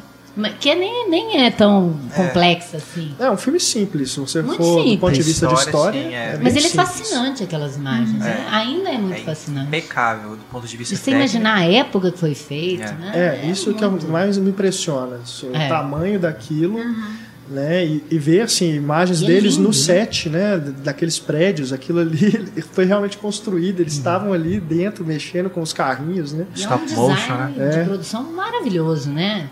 Assim, mesmo que as pessoas falam que tem uma estética nazista, enfim, ainda é muito bonito, muito bem elaborado, né? Tudo. É. Os desenhos, você vê que tem coisas que são desenhadas e é tão bonito, casa tão bem com aquela visualidade você não fica preocupado se é desenho, se é maquete, se não é. E também, assim, tem umas coisas nele que me fascinam muito do termo, em termos de efeitos especiais, que é o uso do daqueles truques óticos, né? De fazer aquelas justaposições e tal, com os olhos e tudo ali. Aquela, aqueles, aquela hora que tem os trabalhadores vindo assim, né? Eu, eu, não, eu não sei Parecendo se é um funil. É, se não me engano, é, é, na hora que a Maria conta a história da Torre de Babel, né? Tem é. umas imagens assim uhum. também. Muito Aquilo é legal. é muito forte, né? Muito é, legal. Imageticamente é muito, uhum. muito impactante mesmo. O expressionismo ele tem isso, né? O Gabinete do Dr. Caligari, tem gente que nem entende direito aquela história. É uma é. história que sem intertítulo ela não se articula, mas as imagens são muito poderosas. É. E é uma tentativa importante naquele momento de fundir o cinema com outras artes que não só a literatura e o teatro, mas também com a arquitetura, com as artes plásticas, né? E você vê isso claramente no resultado, tanto no gabinete do Dr. Caligari, que vai inaugurar o caligarismo, né, o expressionismo, quanto o Metrópolis, que encerra um pouco essa, essa fase, né? E as influências que a gente percebe, né, em filmes como o Blade Runner, que a gente já citou aqui, mas tem também o, o Star Wars, que pega a questão do, do robô, né, o C3PO, a, principalmente o, a versão final já, é, já lembra muito a Maria, né, o, a versão robô né, que, vai se em que vai se transformar a Maria. Mas é, no, no, a arte conceitual original do C3PO é praticamente a versão homem do, do robô do Metrópolis. É. É, a gente coloca até a imagem aí para vocês verem na parte dos extras, que é, é, muito parecida mesmo. É uma imagem até muito famosa entre os fãs. Que tem lá, tem também o R2D2, também uma versão bizarra dele, assim, muito estranha.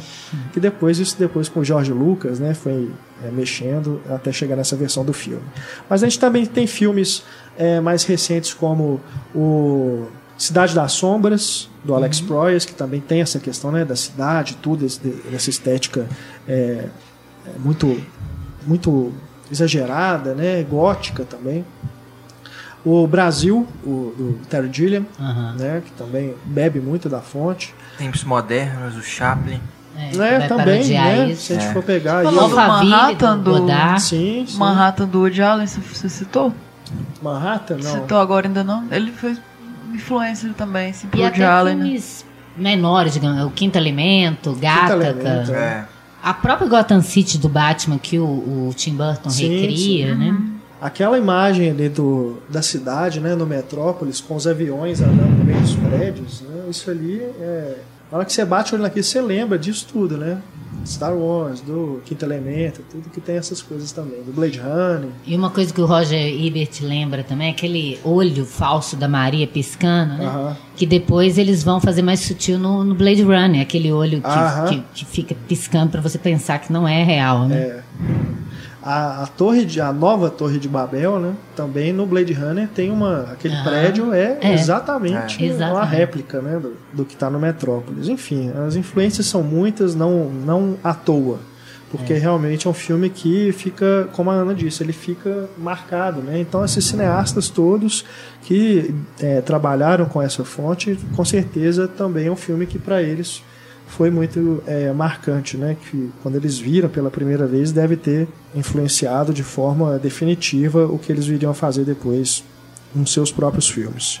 E é um filme que tá para fazer 90 anos, né? 27, aliás, vai fazer 80 anos, né? A gente está em 2016. Ano que vem ele faz 80 anos. E é um, um filme é, silencioso, né? Que, que que atrai público ainda, né? Não, mentira, relação... 90 anos mesmo. É, é 90. Péssimo de matemática.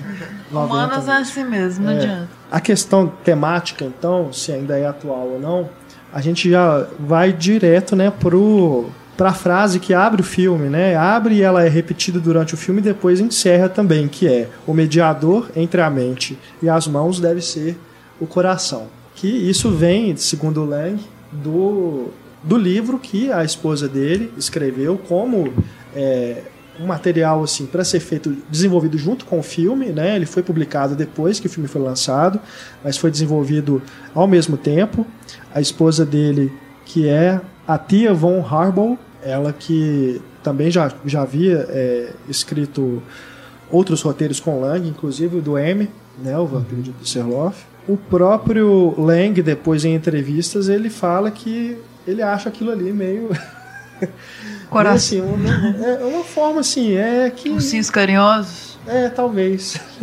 É, porque não é tão porque, simples assim. Né? Principalmente né? no final, né? A Inocente forma como, como encerra é. a coisa é, é de, demonstra uma é. inocência é. mesmo. Eu fiquei buscando uma ambiguidade ali. E o mediador é da, da elite, né? É, é complicado isso. Por mais né, que ele vá até os subterrâneos e se envolva com com os trabalhadores, né? Ele não é basicamente um playboy, é né? Sim. Não, e o interesse é, dele é, a, a, a, princípio, pela Maria, né? Uhum. Por mais que ele fale dos irmãos, Exato. dos Sim, irmãs e tal, ele É. tá preocupado com ela. Quando Foi ele vê ela dela. entrando nos jardins lá com as É. criancinhas, ele não se preocupa com as Uma criancinhas. imagem santificada, ainda mais. Ela parece com a mãe dele, que, que já morreu, né? É. Tem uma questão ali freudiana muito Freudiana. mais do que socialista. É.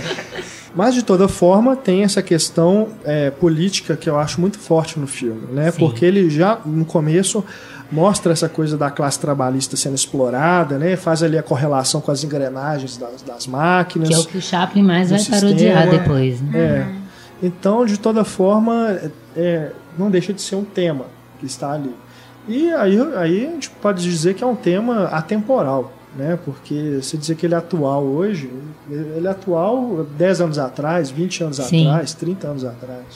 É uma coisa que não acaba, essa coisa de explorar o trabalhador, né? O capitalismo alerta, explorar né? o trabalhador, isso já vem de muito tempo. De né? como que o dinheiro se torna mais importante do que a questão humana, né? É. Mais a economia, isso aí, por isso que eu falo que é atual. Aham. né? As pessoas estão preocupadas mais com corrupção do que com ganho social. Então é, é isso que acontece, né? As pessoas se preocupam com o bolso dela, com as empresas, com a economia crescendo. E não se preocupam tanto com gente passando fome, com gente desempregada, né? Esconde literalmente debaixo da superfície, né? Sem, É. sem precisar ver. E, essa, e essa questão do Chaplin também, das máquinas que parecem inúteis, de um trabalho que parece inútil, né? O Chaplin apertando lá parafuso e nesse do relógio É. lá, né? Dos ponteiros lá. Que... É, Tem uma coisa bem alegórica, né? Dessa Sim. coisa do homem tendo que, que tentar deter o próprio tempo É. para ele dar conta de fazer isso, que é desumano, né? E em alguns momentos até imagens simbólicas de religiosas, né? Porque parecia que ele estava se crucificando lá às vezes, Sim. né? Também. Com o É ponteiro, né?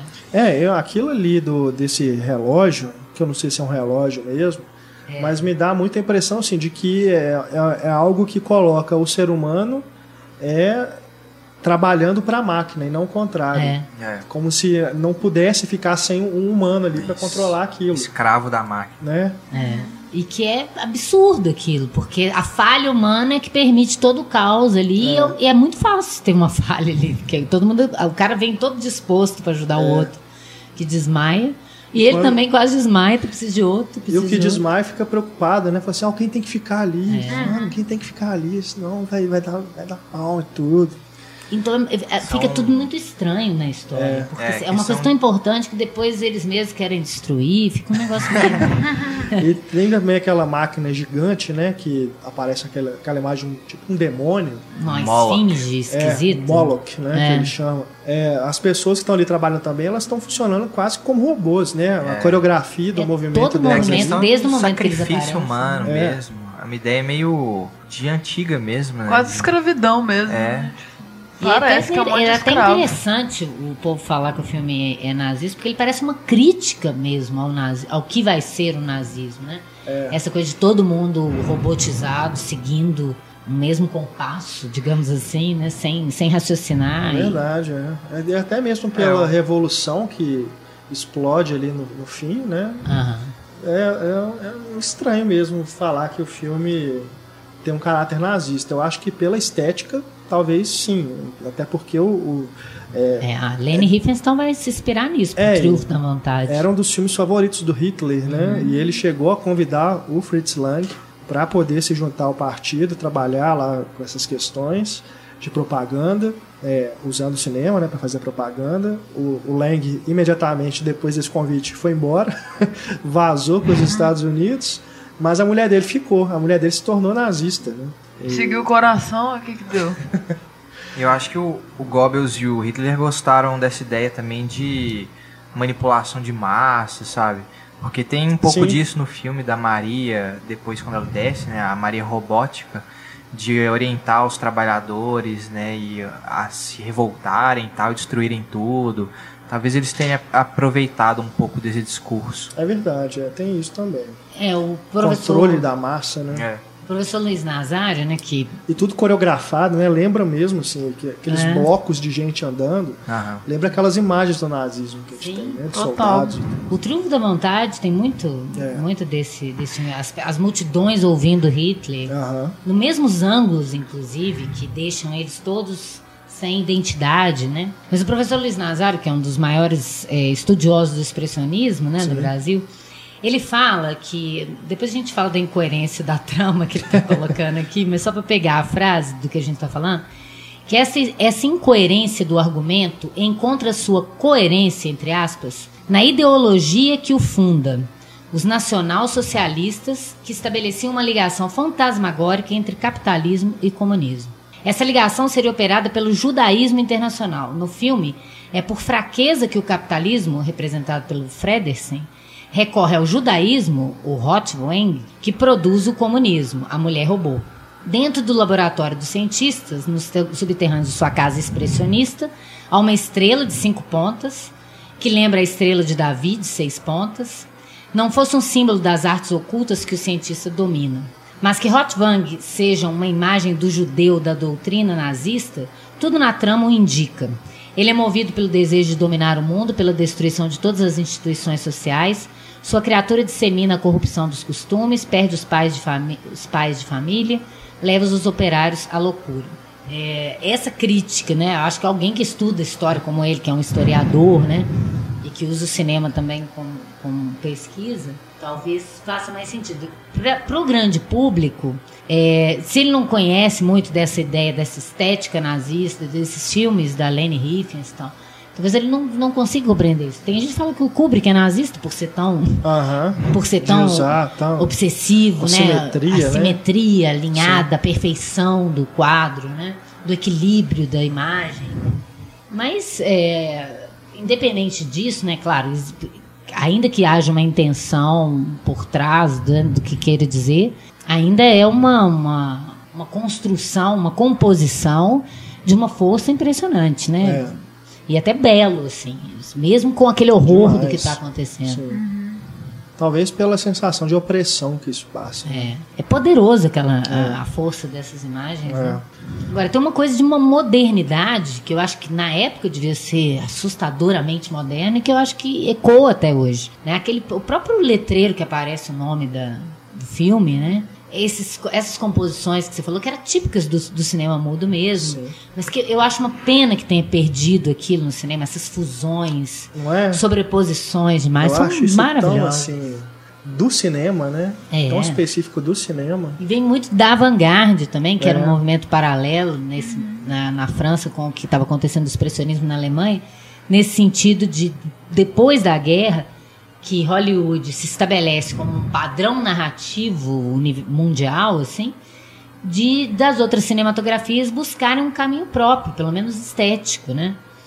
E é, o que se diz é, do que eu pesquisei é que a UFA, que era um estúdio poderosíssimo antes da Primeira Guerra, que ela vai se recuperando, né, em, em, em Berlim depois da guerra. E é, nessa época que o filme foi feito, se rodava cerca de 500 filmes por ano. Muita coisa. Muita né? coisa, né? E eles estavam preocupados com avançados efeitos visuais e, e criações visuais que Hollywood não necessariamente estava preocupada, né? Uhum. Então, que surgiu na UFA uma oportunidade artística muito grande. E, e, é uma pena, porque isso vai ser, vai ser interrompido de novo com outra guerra é. né? e com o nazismo. E que, felizmente, para Hollywood vai levar esse pessoal para lá. É. O Carl Frond, que é o, o, diretor de fotografia maravilhoso desse filme, ele vai fazer Frankenstein. Uhum. Né? Coitado, vai terminar a carreira em I Love Lucy, mas. mas foi um cara que. Ele que. Esse cara é o responsável por toda a ideia do gênero terror nos Estados Unidos, né? Depois do filme noir. Né? Esse tipo de visualidade, de estética, de trabalhar visualmente essas dicotomias que estavam só na narrativa em Hollywood, de bem e de mal de, de que todo homem tem um lado negro, né? um, um lado sombrio. Isso vai estar carregado na visualidade a partir do, do, do, que foi proposto no expressionismo. Sem dúvida. E se você lembrar que o Frankenstein, né, o, o laboratório dele, a criação do monstro, também tem uma. É a criação é. da, da. Uma Maria influência direta ali, né? Da, da cena em que a, a Maria se transforma, né? Ali. Uhum. E a gente tem ali, por exemplo, também na figura do inventor, né, o Hotfang, interpretado pelo Rudolf Kleinhog, que é um ator que é, já era parceiro do Fritz Lang, já tinha feito vários filmes com ele antes. É, você tem também ali essa figura do, do, cara maluco, né? Do inventor, do cientista maluco. Acho que o Frankenstein foi para a literatura um metrópolis, assim, tipo, bem pioneiro mesmo, assim, a Mary é. Shelley na, na literatura de ficção é. científica. É, assim. A influencia tudo também. A gente observa que realmente é um filme pioneiro né, de, de, efeitos especiais de, da próprio, do próprio gênero né, de ficção científica. É, eu, eu, assim, não tenho conhecimento, pelo menos assim, de filmes anteriores a ele que usem efeitos especiais nessa escala. Nessa né, época. Nessa época. A não ser se a gente for lembrar aí do, dos curtos do Méliès. Né, é, que é uma coisa é. assim, bem de, de levar para a fantasia mesmo. É, né? lúdico, né? Dessa é. coisa do, da, da, lógica do sonho, não exatamente. É. Aí eram mais os filmes surrealistas mesmo que faziam, assim. Essas misturas, essas colagens, tudo tinha muito em cinema surrealista. É. ficava muito no submundo mesmo. Mas tipo o Man Ray mesmo, o que eu acho mais impressionante dele. quando o filme começa, como ele te joga naquele universo tão rapidamente. Sim. E já vai para os personagens já começa. É que lembra um pouco o Blade Runner, aquela coisa de mostrar aquele universo, já cai no personagem e aí vamos. Você já, já entendeu, não precisa explicar muito, não precisa de letreiro, não precisa. Né? Você já entendeu. E eu, eu acho que às vezes o cinema popular, e a gente acha que hoje Metrópolis é cult, mas ele foi popular na época. É, porque as pessoas nunca tinham visto isso. Tem, a gente tem que entender isso também. Ele era o que o 2001, na época também, foi uma coisa de curiosidade das pessoas. Depois as pessoas viam e não gostavam porque não entendiam.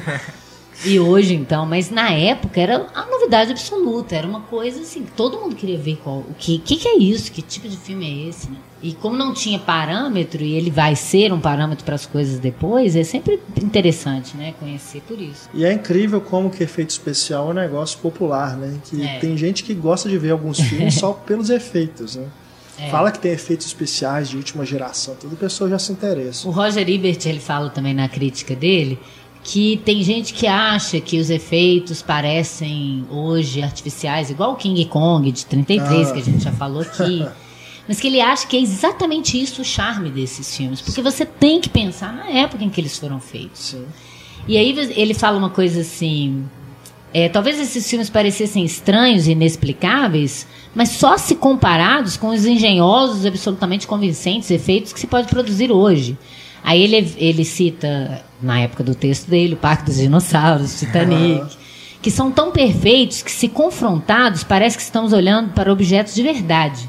O que não nos permite o mesmo tipo de divertimento que ele quer dizer, de sabendo que aquilo é mentira, de estar tá querendo te enganar e você mergulhar nisso a si mesmo, né? É. Talvez para as pessoas de hoje elas tenham mais dificuldade, né? Eu não Mas sei é por que que é cinematográfico, é, é muito cinema isso, é uma, né? É uma coisa de é. artistas criando alguma coisa para você, né? É. E também pelo estilo expressionista que já vai para esse exagero, você já compra aquela ideia desde uhum. o início de que uhum. aquilo ali é um absurdo, uhum. né? Então acho que o, quando você vê aquela cidade, aqueles prédios enormes que tem é, em várias camadas, né? É quase tridimensional ali. Né? Você vê que tem Tinha um lá no fundo. Né? Misturado com desenhos. Mais, mais apagado, assim, parece que tem uma neblina no meio ah. dele, né? A, a própria a cidade lá nos jardins, né? Que tem aquela parte do clube, que tem lá os atletas, né? fazendo lá suas, suas, corridas e tudo. parece, parece uma coisa também, da, meio grega, né? Da Lane Hitton. É, ali também você tem isso, de uma coisa que é, é, é você sabe que é um filme que se passa num futuro, que a gente não sabe que futuro que é esse, né? uhum. né? Tem várias é, controvérsias a respeito disso, inclusive, em que ano que aquilo ali se passa.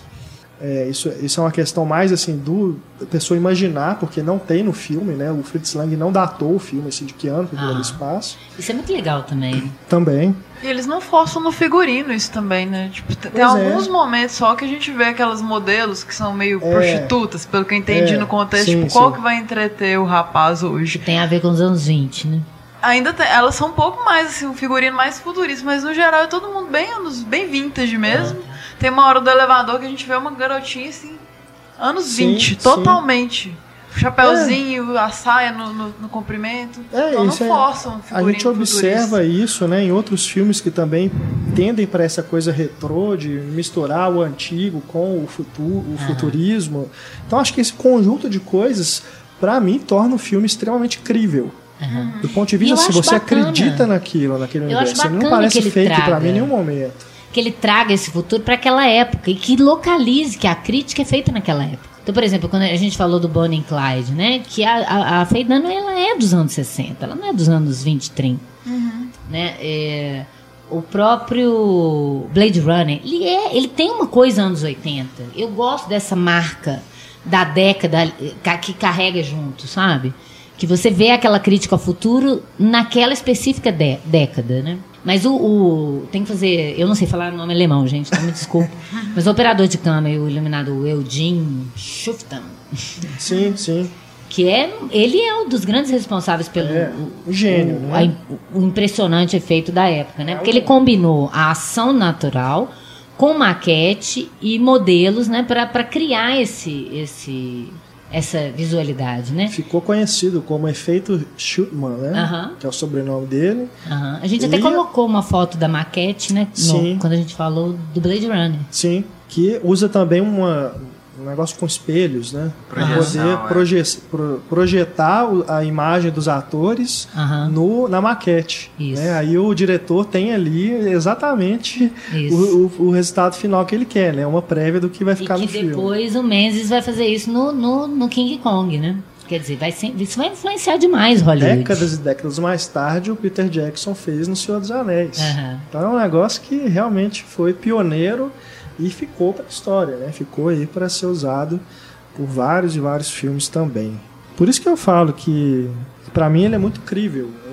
Em nenhum momento ele me passa essa ideia de isso é uma coisa, ah, tá ultrapassado, tá velho. É. Porque justamente por essa localização que a gente faz. É. Né, Talvez o que as pessoas estranhem foi mais feito, é as técnicas usadas. É. A atuação é muito expressionista. É, né? Isso é característica do movimento, é. né? É a ideia de você externar tudo aquilo que estaria interno, né? E no cinema mudo, como você não tem o diálogo, né? Você tem que ser na isso. Mas eu acho incrível. Todo mundo fala que é exagerada, histérica a interpretação da Brigitte Helm. Mas eu acho muito bom. Nossa, pro que é o filme está querendo. Sim. Ainda mais o contraste ela, ela, que ela dá nas duas, gente, assim. A o olhar dela... corporal daquela mulher Não, é, é perfeito. E o olhar era inocente, de repente ela fica lasciva, é, assim. É. é. genial a expressão dela. e como. a ideia de mobilidade, de movimento, uhum. né? Porque ele, tá, ele trabalha com isso. As pessoas se movem, mas é um movimento quase de imobilidade. Então, de repente, tem momentos em que a câmera, que no cinema mudo era praticamente imóvel, a câmera mexe junto com os atores para reforçar a mobilidade de, de ação, de que o, aquele personagem sozinho tem que agir. Então, ele vai. Ele não só anda na, na, no enquadramento, ele anda em zigue-zague no enquadramento, uhum. igual ela. É uma encenação corporal eficaz para o que está querendo dizer no filme. É. E que ela representa isso muito bem. Mas tem gente que acha, né? Não quer ligar, é muito exagerado, os olhos muito arregalados, os gestos muito exagerados, que já era do cinema mudo e que vai ser muito mais assoberbado no expressionismo, que é uma característica mesmo. Eu fico imaginando se um ator faz algo assim hoje, num filme. O Johnny Depp. Oh. é. O Johnny Depp fala que ele tem umas atuações expressionistas nos filmes do, do Tim Burton e o povo acha ele exagerado. É porque não compreende. Hoje é mais difícil funcionar, né? O contexto, assim, é, teria que tem ser. que ser um Tim Burton que claramente está é. usando expressionismo. É. Mas a, a menina e o, o rapaz também, né? O Gustav Frolik, uhum. que faz o Freddy, também acho ele muito bom. E os uhum. dois eram novatos, né? Se não me engano, era um dos, um dos primeiros trabalhos deles para. E ela viveu cinema. até 96, eu assustei quando eu fui olhar. Viveu é. demais! 96, cara. E ela ficou tão demais. marcada, né, por esse filme. Uhum. É, um dos grandes personagens, né? É. Da, do cinema, cinema da ficção científica, né? Então realmente é, é seminal, né? De fato, essa as duas Marias, né? Hum. Maria boazinha e Maria má. Mas é, e ele tem umas características que é típica do cinema mudo mesmo, né? Que eu, eu, eu tendo a chamar de silencioso, né? Porque é, já tinha uma ideia de, de, de sim, música sim. e tal, mas não de diálogo. De você, por exemplo, perceber o interesse dela por ele. É tudo na montagem e na, na atuação física. Né? Ele não, não, hoje em dia o que ele fala? Ah, tô apaixonado por essa mulher. Tô, aí tocaria uma musiquinha. Então ele tem é, algumas, alguns planos simbólicos, né? Por exemplo, quando ele vê que ela mudou, que tem aquelas, aqueles planos da, da cabeça dele ficando maluca. Sim Né? Aquilo era uma expressão que eu não entendo por que, que o cinema perdeu isso. É genial aquele, aquele tipo de. Na montagem você sabe o que está acontecendo dentro do personagem. É. Você não precisa de letreiro, de diálogo, de pe personagem secundário, porque no cinema eles fazem muito isso. Tem um, um personagem secundário que só serve para o mocinho falar com ele as coisas, para o público saber o que está acontecendo. Sim. No cinema mudo não é necessário isso. Vai direto ao ponto. É visual, é impactante. Isso é maravilhoso. É uma pena que o cinema tenha perdido isso. Tem alguns filmes mudos também que nem usaram intertítulos, né? Que é todo visual, é, narrativa do, toda do visual. Murnau, uhum. que é uma outra corrente também do expressionismo que acreditava nisso, né? No cinema puro, sem depender exatamente Imagem, da palavra. Tá tudo na, na foto. Eu me lembrei aqui agora também de O Artista, que no comecinho do filme tem uma homenagem, né, ao Metrópolis. Também. Quando Verdade. Jean Jardin tá naquela máquina, né? Aham. Ah, me lembrei de um outro também, Capitão Sky e o Mundo do Amanhã, é. com Jude Law, que tem Que é toda a estética, né, de, de retrô ali e a cidade também tem essas coisas, né, dos prédios enormes e tudo, é, os zeppelins, né, passando Uhum. E é até ali. interessante, né? Sim, é, é bem dele. divertido. É. E aquele- o diretor dele só fez isso, não É fez mesmo? mais nada. Uma pena. Aliás, uma pena não sei, né? Porque vai que ele só sabia fazer isso, né? Às vezes foi melhor, né? Então tem umas coisas que parecem forçadas, né? Mostra aquele mundo sombrio, todo mundo vestido igual, todo mundo com roupas mais escuras, né? Os enquadramentos não, não deixando é, destaque para uma pessoa em si, mas pegando essa massa, né? Que vai contrastar depois com quando ele vai lá para fora. Aí você tem aquele idílio, que parece até um filme mudo da época, sem ser um filme futurista tu- tudo iluminado. É, é, no cinema mudo você tinha que lidar com essas coisas bem. O, o visível tinha que ser bem, bem gritante o que, o que você está querendo dizer, para ninguém ficar na dúvida, né? Então, é, eu acho que, que estimulava mais a sensibilidade e a atenção do espectador nisso. Porque o que não é explicado, se você observar visualmente os contrastes, é isso que eu estou falando, a mobilidade com a imobilidade, a cor, o claro com o escuro, você entende muito melhor o filme. E os figurantes são muitos, né? Acho que eu nunca vi um filme com tanta Muitos. gente, assim. Parece que foram 36 mil figurantes. É, o eu li Nazário tem isso. esses dados aqui, que ele foi para a É gente Alemanha demais. pesquisar isso lá É. na Cinemateca. E ele falando, nessa produção foram empregados 620 mil metros de negativos, 1.300 metros de filme positivo, 3.500 pares de sapatos, Uou! 200 mil marcos em, em roupas, 400 mil marcos em cenários e energia elétrica, 1.600 marcos daquela época, né, em cachês para 36 mil figurantes, isso mesmo. 1.100 homens carecas, Os escravos. 100 negros, 25 chineses, 750 crianças, 750 atores para pequenos papéis e 8 estrelas.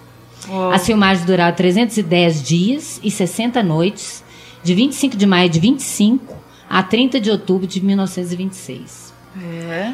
Mas com todo o sucesso que o filme fez, né, a, a UFA teve uma, uma grande perda financeira Bilheteria, né? Foi fraca. Né? que quase que quase a levou à bancarrota, porque foi muito gasto para o retorno que, que teve. Ainda que tivesse um retorno, não foi o É, o suficiente. orçamento estourou, né? Acho que mais que triplicou o valor inicial. E eu Lang era li... perfeccionista, né? É, É. tem isso também, né? Mas Eles falam que ele agia com os figurantes e com os atores igual o dono da fábrica lá. Tinha Nazário cena que ele levava É. dois dias pra filmar uma cena. É, a protagonista, simples, né? a protagonista fala que não gostou muito de trabalhar com o Lang, né? Principalmente naquela cena final, onde eles estão já prontos pra É, na queimar ela, né? Que, que Aham. tem uma parte que é um cara puxa pelo cabelo, É. né? Fala que realmente não foi uma experiência tão boa, não. Não, e disse nessa cena ele usou fogo de verdade mesmo. É. No set pegou fogo na, no no figurino da, da Maria e tudo. E é bizarro, porque ela fica gargalhando e sendo É. queimada, né? Tipo aquela coisa. Isso que é, É, mais que uma a- prova de- da grande atriz que ela é. Porque, você imagina, naquela Sofrendo situação, o primeiro filme dela, E rachando. né? E ela continua no personagem, né? O tempo inteiro. Praticamente possuída pelo personagem. É. Mas eles E também é- terríveis. Também é essa dualidade, né? De ser um filme futurista, mas lembrar essa questão das fogueiras, de É inquisição. medieval mesmo, sim. Uma né? coisa medieval e tal. Ele, se eu não me engano, tem um momento que eles chamam ela de bruxa, né? Sim, queima a bruxa. Tem É. uma, uma- E é uma coisa que vai ser Fala. recorrente pro Fitz Lang depois, no Fala, M, escrita. na fúria, essa coisa da turba. Uhum. É, aquele povo que você tá ali torcendo para eles se darem bem, de repente você fica com medo deles, né? Uhum. Porque é um Dá, povo é. com uma sanha de vingança horrorosa e, e ele vai repetir isso, né? Para você rever isso, até, até que ponto o mal tem que ser combatido realmente com o mal. Tem um personagem também que ficou é, desaparecido, né, durante grande, a maior parte do tempo, por causa dos cortes que foram feitos no filme, que é aquele capanga que vai atrás do Freddy lá, que o, o pai dele manda, né? O... Tipo o detetive magrelão? É. Sei. Esse é, personagem ele não existia né, nas versões oh. iniciais, ele só foi surgir depois nas restaurações. Ah, cortaram todas as cenas dele. É porque ele fica mais no início do filme também, mas é muito é. importante o papel dele, de é, procurar sim. o filho e tudo. Sim. Depois ele é enganado, né? O cara que troca de não, roupa. Depois com... que eu é, por isso que eu falo, depois que eu revi, eu, né, aliás, revi não, depois que eu vi essa versão completa, muita coisa ali mudou-se para mim, de percepção mesmo. Uhum. Que antes, assim, do, do, meu primeiro contato com Metrópolis era só mesmo essa questão dos cenários, dos efeitos, do robô e tudo que me impressionava. Que né? marcavam mais. Né? Mas é, em termos assim, narrativos, foi outra coisa, é. outra percepção. Aquele design do robô também é muito usado para a época, né? Sim, sim. Se a gente pensar. De ousado. Ali é um, um boneco mesmo que uhum. eles fizeram, né? Usando o, o corpo da atriz como modelo para poder construir é, que, aquele, aquela armadura, né? Que também não gostou, né? Falou, é. Até chegou a desmaiar porque não tinha ar suficiente. É, gente, olha o que o Nazaro conta. Ele fez a pesquisa a partir do manuscrito de mil páginas do cenógrafo Eric Kettelhut, que descreveu a sequência lá da catástrofe lá na água que ela requereu bacias gigantescas, né, de 140 milímetros cúbicos de água, esquentadas pelo sol durante o dia. Elas foram colocadas em cada uma das quatro esquinas da grande praça do, do Gongo, construída no estúdio, dispondo de 24 fossas para o rápido escoamento. Um quinto reservatório foi colocado dentro de uma das fachadas de 8 metros de altura, com um fosso de, de onde a água jorrava no chão. E aí eles estavam preocupados com as crianças, porque ia despejar uhum. água em cima das crianças. aí é, ele, ele, ele ficava preocupado. As crianças não correriam nenhum risco de serem afogadas? Elas vinham do norte de Berlim, pobres, magras e esgotadas. E a mulher do Lang as alimentava com comida quente e à tarde distribuía-lhes bolo, chocolate, bolas e brinquedos. Com isso, dia a dia, o número de crianças voluntárias aumentava. felizes por poder sujar suas roupas à vontade sem ter que serem repreendidos por isso. em poucos dias, suas roupas estavam bem sujas e rasgadas, como a situação do filme exigia. Quanto mais pobres e lamentáveis as crianças parecessem, melhor para Lang. Chegou finalmente a hora da ação. Subitamente a água despencou sobre as crianças e, para alívio de todos, os mecanismos do cenário funcionaram perfeitamente. As crianças se apresentavam com tanta espontaneidade como se a câmera em ação e a água invadindo o set não alterassem o jogo que elas haviam ensaiado. Contudo, terminadas as filmagens, Lang resolveu rodar tudo novamente de um novo ângulo. Nossa oh, Senhora! A água esquentada durante o dia pelo sol já havia esfriado. Mesmo assim, as crianças aguentaram o jogo de água fria sem reclamar, segundo esse manuscrito do sujeito. Gente Poxa. do céu. A gente não tem ideia como é que essas coisas eram filmadas. É, nossa, sem noção. Aquela parte é realmente complicado porque é figurante demais, né? Muito. E a água ela tá muito, o nível tá muito alto, né? É. Se uma criança cai ali, já era. É verdade. E você tá falando de ousado, né? De ousado, eu acho um movimento de câmera nessa parte da inundação, que parece que ele colocou num balanço, né? Num, Sim. Numa corda. Uhum. Parece dar uma explosão e a, a câmera se aproxima dos personagens, né? É, pra, um pra efeito frente. lá Abel Gance, assim. É. é e, e aquela cena fantástica da Maria robótica dançando, né? É, nossa, é. aquela sequência. Que é bem toda... sexual, né? Demais. Os homens olhando é. para ela como se fosse um é a animal. Visão dele, né? Ou aquilo que tá é. acontecendo. Acho, acho que, que aquilo é meio, dentro da cabeça. É que tá apresentando chamam, ela né? pra sociedade. Assim, Exato. É, que coloca ela sai um evento, um, um né? negócio assim, os homens todos. Mas parece um cabaré mesmo, um lugar burlesco, né? Uma apresentação bem burlesca. É. E é uma representação da Bíblia também. Tipo, Isso. tem uma hora que ele mostra é a mesma imagem, assim, da, da prostituta de Babilônia, se eu não me engano. Né? É muito louco tudo isso. É, ele faz na, na hora, né? Faz a, a comparação uhum. com a ilustração e tem também aquela aquelas figuras dos sete pecados capitais. É. Nossa, aquilo é doido demais! Entram ali.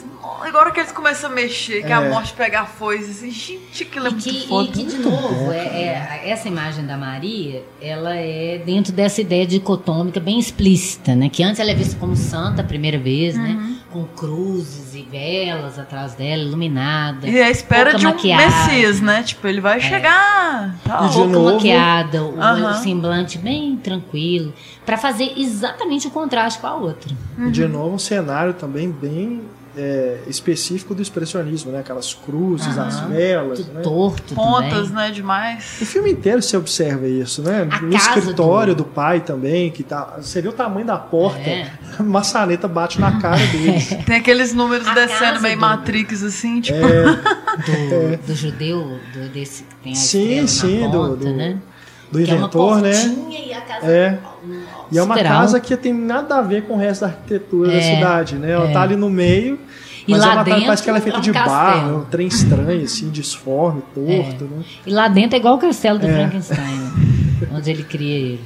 E não, e, e até mesmo a geografia, se você pensar que tem um buraco na parede dentro da casa dele que dá para eles verem dentro da tipo daquela igreja, é, né? É. Tipo uma janela tá que vai por Sendo é. que aquilo ali é no subterrâneo, é né? meio alógico aquilo, né? Como é que ele vai enxergar enxerga, um lugar é. secreto? Mas isso aí, a gente não pode ficar preocupado com essas lojas. É, não, não se envolve e vai. Senão você não consegue, porque é, tem muita lógica. Tem que acreditar, é. Esse personagem parte, mesmo, né, do... ele teve um caso com a mulher do do cara, da uhum. É, pois é, como assim ela virou minha réu, é, tipo, do nada, aí, assim, é, aí ele outro. pega a menina pra transformar ela no robô e ele não faz nada ali, mas depois ele quer ela. Uhum. É estranho, tem umas coisas Aquela cena é quase um estupro também, é, é pesado, é. ele atrás sim, dela. Assim. Aquela, quando ele vai pegar ela pra fazer o robô, com a, é um estupro com a luz. É sim, é maravilhoso sim. aquilo. Assim, não estupro, né? não, pelo amor Esteticamente é muito doido. Não, é muito interessante, é. porque se, eu, como mulher, fiquei apavorada com aquela sequência. É Sim. só uma luz em cima e ela dela. segurando na janela, assim, desesperada, é. só mostra de fora. Pega no, no, no ponto do, do, do, temor, né? Muito legal. É. E outra, outra influência que a gente observa depois em outros filmes. A mão decepada, né? Do inventor aquela mão do negra. Doutor Strange Love. É, o Doutor Fantástico do Kubrick. E se a gente for lembrar de Star Wars também, tem essa é. questão da mão decepada, né? Do Luke, do Anakin também, né? No, lá no episódio 2. É São coisas, né, que foram sendo usadas aí como influências por, por outros cineastas. O Roger Ebert fala até do, dos vilões do Batman também, que se inspiraram nesse vilão maluco do esse Hot, Hot. É. Ele fala, até os vilões de Batman são herdeiros de Hot dando pulinhos de alegria quando conseguem empurrar as alavancas para impor os seus objetivos. Ele é ótimo. A mensagem oculta é poderosa. Ciência e indústria serão as armas dos demagogos. É. E o, dentro dessa ideia da crueldade também do Lang, o Roger Ebert conta que, é, de acordo com o livro de Patrick McGilligan, Fritz Lang, I'll Be the Beast, é, a, os segurantes eram atirados no meio de violentas cenas de motins ou postos parados por horas dentro da água gelada, tratados como acessórios, mais como acessórios do que como seres humanos. Olha que estranho. O cara tá fazendo uma crítica em relação a isso e faz isso para fazer a crítica. O desespero é real, né? Maluco, né? Gado. Aí ele fala: a heroína, a, a Bridget Helm, foi obrigada a pular de grandes altitudes e, quando teve que ser queimada na estaca, Lang o fez com fogo de verdade, Caralho. interrompendo no momento é. preciso, claro. A ironia era que o estilo de direção de Lang não era nada diferente da atitude do vilão do filme. Foda, né? Ver que é por isso que o Nazar considera nazista. Diretor nazista. É claro que se a pessoa não sabe disso, né? É. Ela tem que ter outros elementos para analisar isso. Mas é aquilo, né? A gente tem é, também informações de outros cineastas geniais que também eram malucos, né? Cruéis. Cruéis, né? No set. Kubrick um deles. Hitchcock também, atores gado e tal. É, enfim. Ele não usou o coração como mediador entre o cérebro e as mãos. Agora, nessa questão de influência e.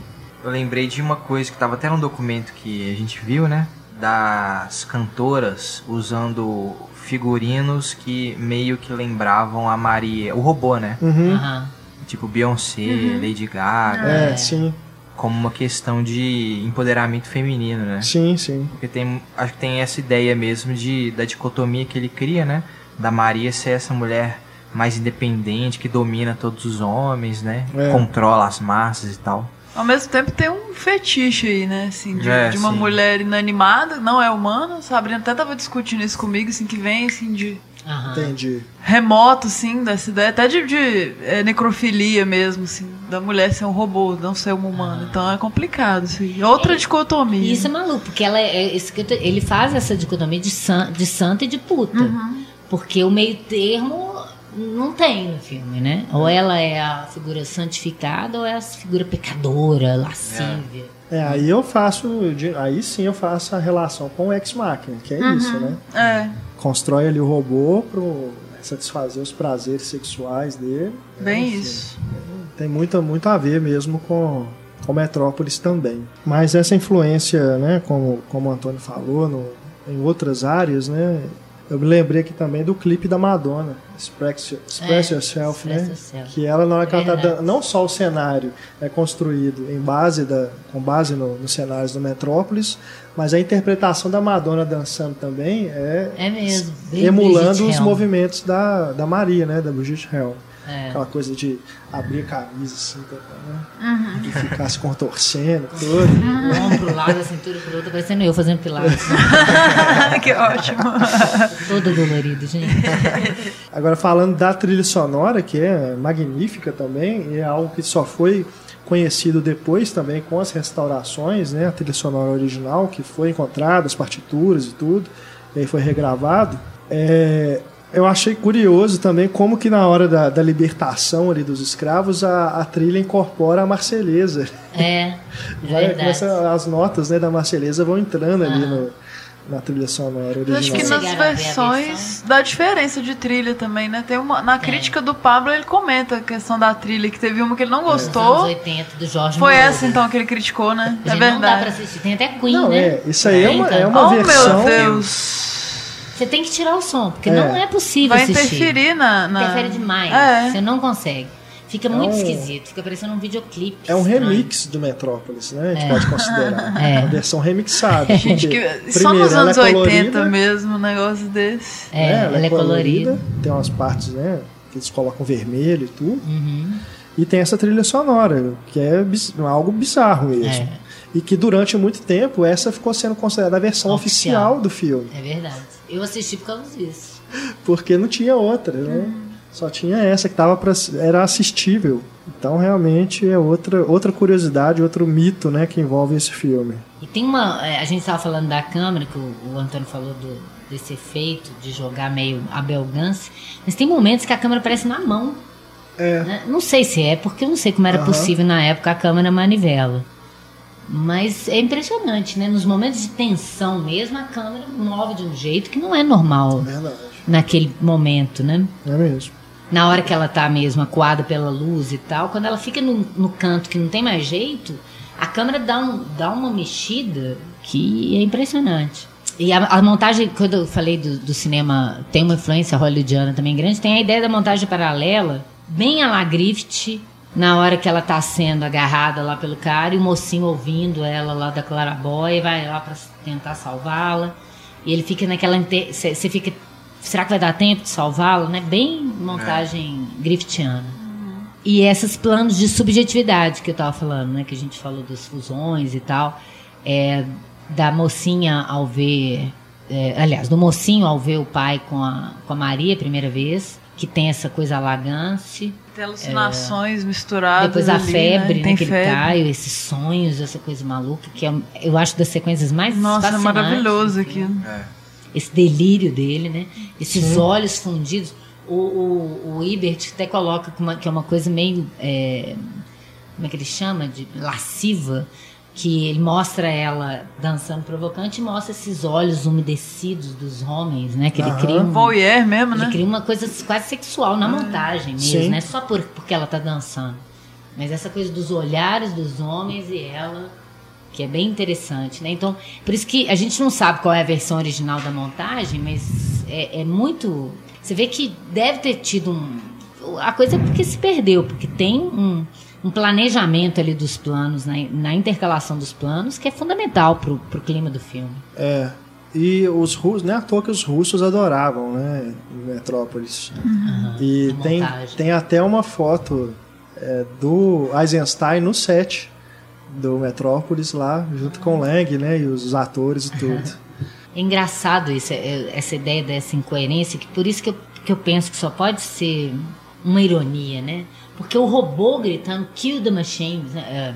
uhum. a, minha versão, a minha cópia era em inglês, gritando em alemão para matar as máquinas, né? E ela mesmo, que é uma máquina fazendo isso, o pai quando pediu para criar a menina, eu acho que era para tirar o filho dali, mas aí aqui, de repente vira um motim é. que destrói a própria fábrica do pai. É muito estranho isso, é. né? Eu não sei se ela perdeu o controle, eu que não compreendi direito a história pela, pela versão que eu vi, que eu acho que é mais curta um pouco a criação dela me lembrou, assim, a pele que habito, assim, uma coisa tipo, perdi minha esposa, vou fazer uma nova esposa, assim, não quero uhum. qualquer uma. Vamos criar uma pessoa nova. Aí depois desvirtuou e virou um interesse do cientista mesmo, né? É tudo é, muito há uma mudança ali, né? Por causa tá dessa rixa, né, entre os dois, que o plano inicial muda, né? Mas eu uhum. acho que uhum. também tem isso, do robô também fugir do controle. Uhum. Né? A questão da, ah, tá. da revolta, acho que é. Até ele mesmo queria assim. que eles se revoltassem para poder usar a força bruta, sabe? É. Tipo assim, ah, os Entendi. trabalhadores se rebelassem, aí eu vou poder responder com a mesma moeda, sabe? E vou é, deixa, cair, vai cair por terra esses planos de, de revolta que ele achava que estava tendo, né? Achava, achando os planos nos, uhum. nas roupas né, dos trabalhadores é. e tal. Uhum. Queria reprimir isso mesmo.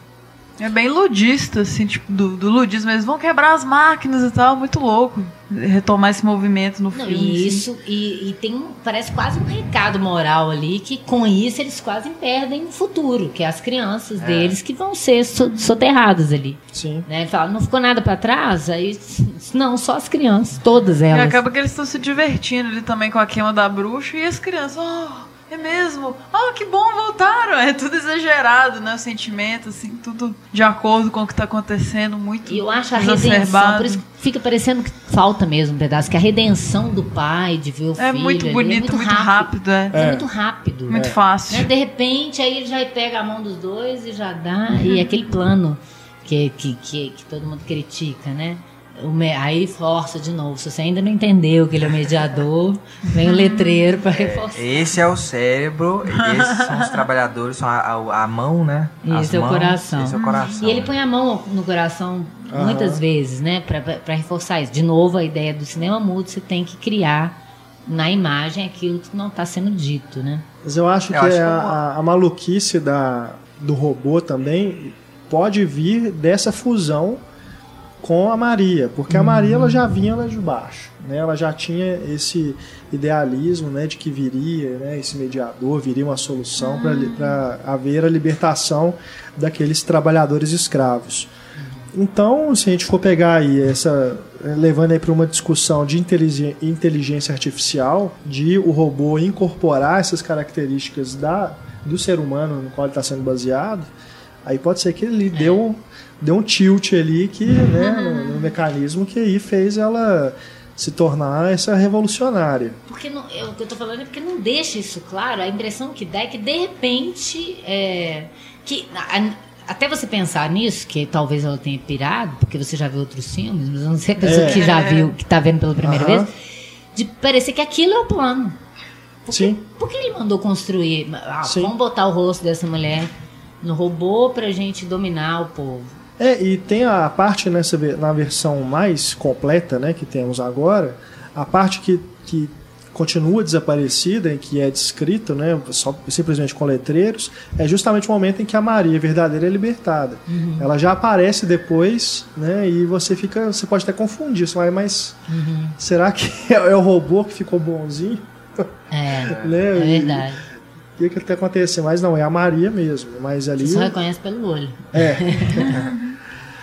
Aí chega um momento que aí você tem que perceber, mesmo se dar conta de que tem duas Marias ao mesmo tempo ali naquele, naquele lugar. Ah, e é curioso também que antes dessa mediação, no final, parece que vai voltar tudo ao normal, né? Porque eles voltam. Tá, enquanto tá a rebelião, ele desarticula essa ideia do preciosismo da, da, da imagem, a la Kubrick.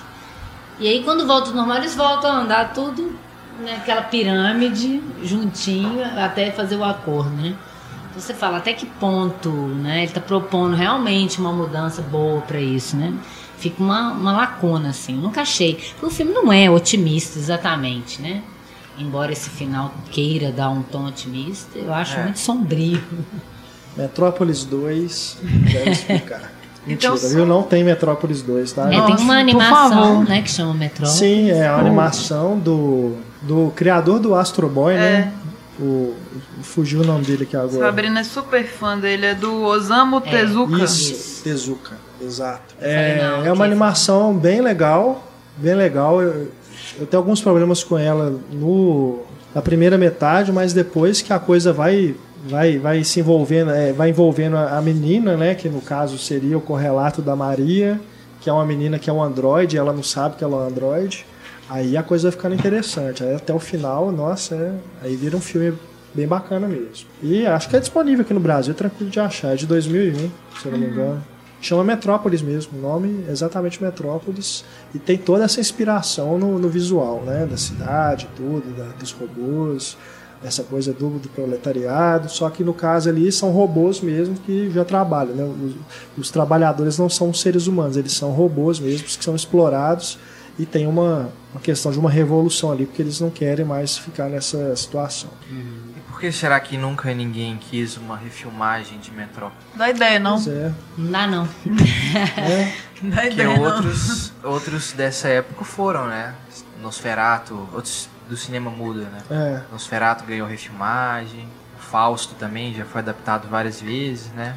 É, eu não sei se tem a ver com o fracasso de bilheteria que ele foi, uhum. Né? E talvez não tenha despertado pelo menos um interesse imediato, mas realmente pelo pela força que o filme tem, né, das imagens e tudo, mas sei lá também, né? Depois também fizeram, veio Blade Runner, veio essas coisas que já, já aproveita essa estética, né? para poder homenagear o filme original. De repente, uma refilmagem, as pessoas talvez não, não fossem se interessar tanto, né?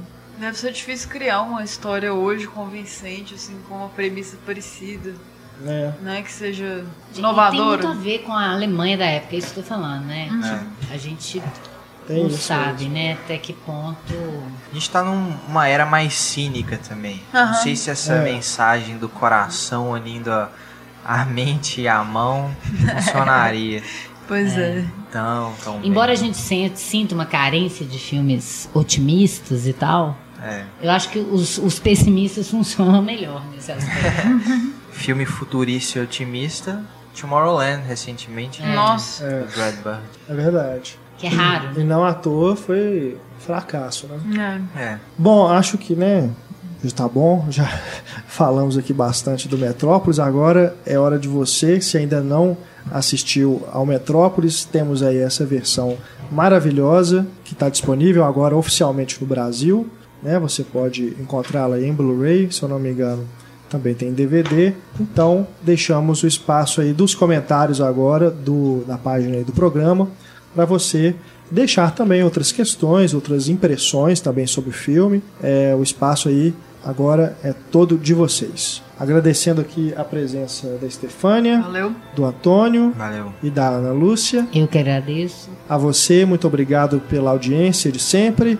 Nós voltamos na próxima semana com mais um podcast da série Grandes Filmes. E depois ainda temos grandes diretores, né, esse mês, tem papo de redação. Fiquem ligados aí no Cinema em Cena para vocês acompanharem nossas próximas atrações. E sigam o Instagram. Sigam o Instagram do Cinema em Cena que vai ter muitas fotos do Metrópolis sim, lá, né? Sim, vamos colocar mais ainda. Não, é porque, até porque as artes, né? Maravilhoso. Do Metrópolis são maravilhosas, é. né? O que foi usado para pôster e tudo, né? Então vale a pena seguir lá nosso Instagram para você ver tudo isso. Um grande abraço para você até mais.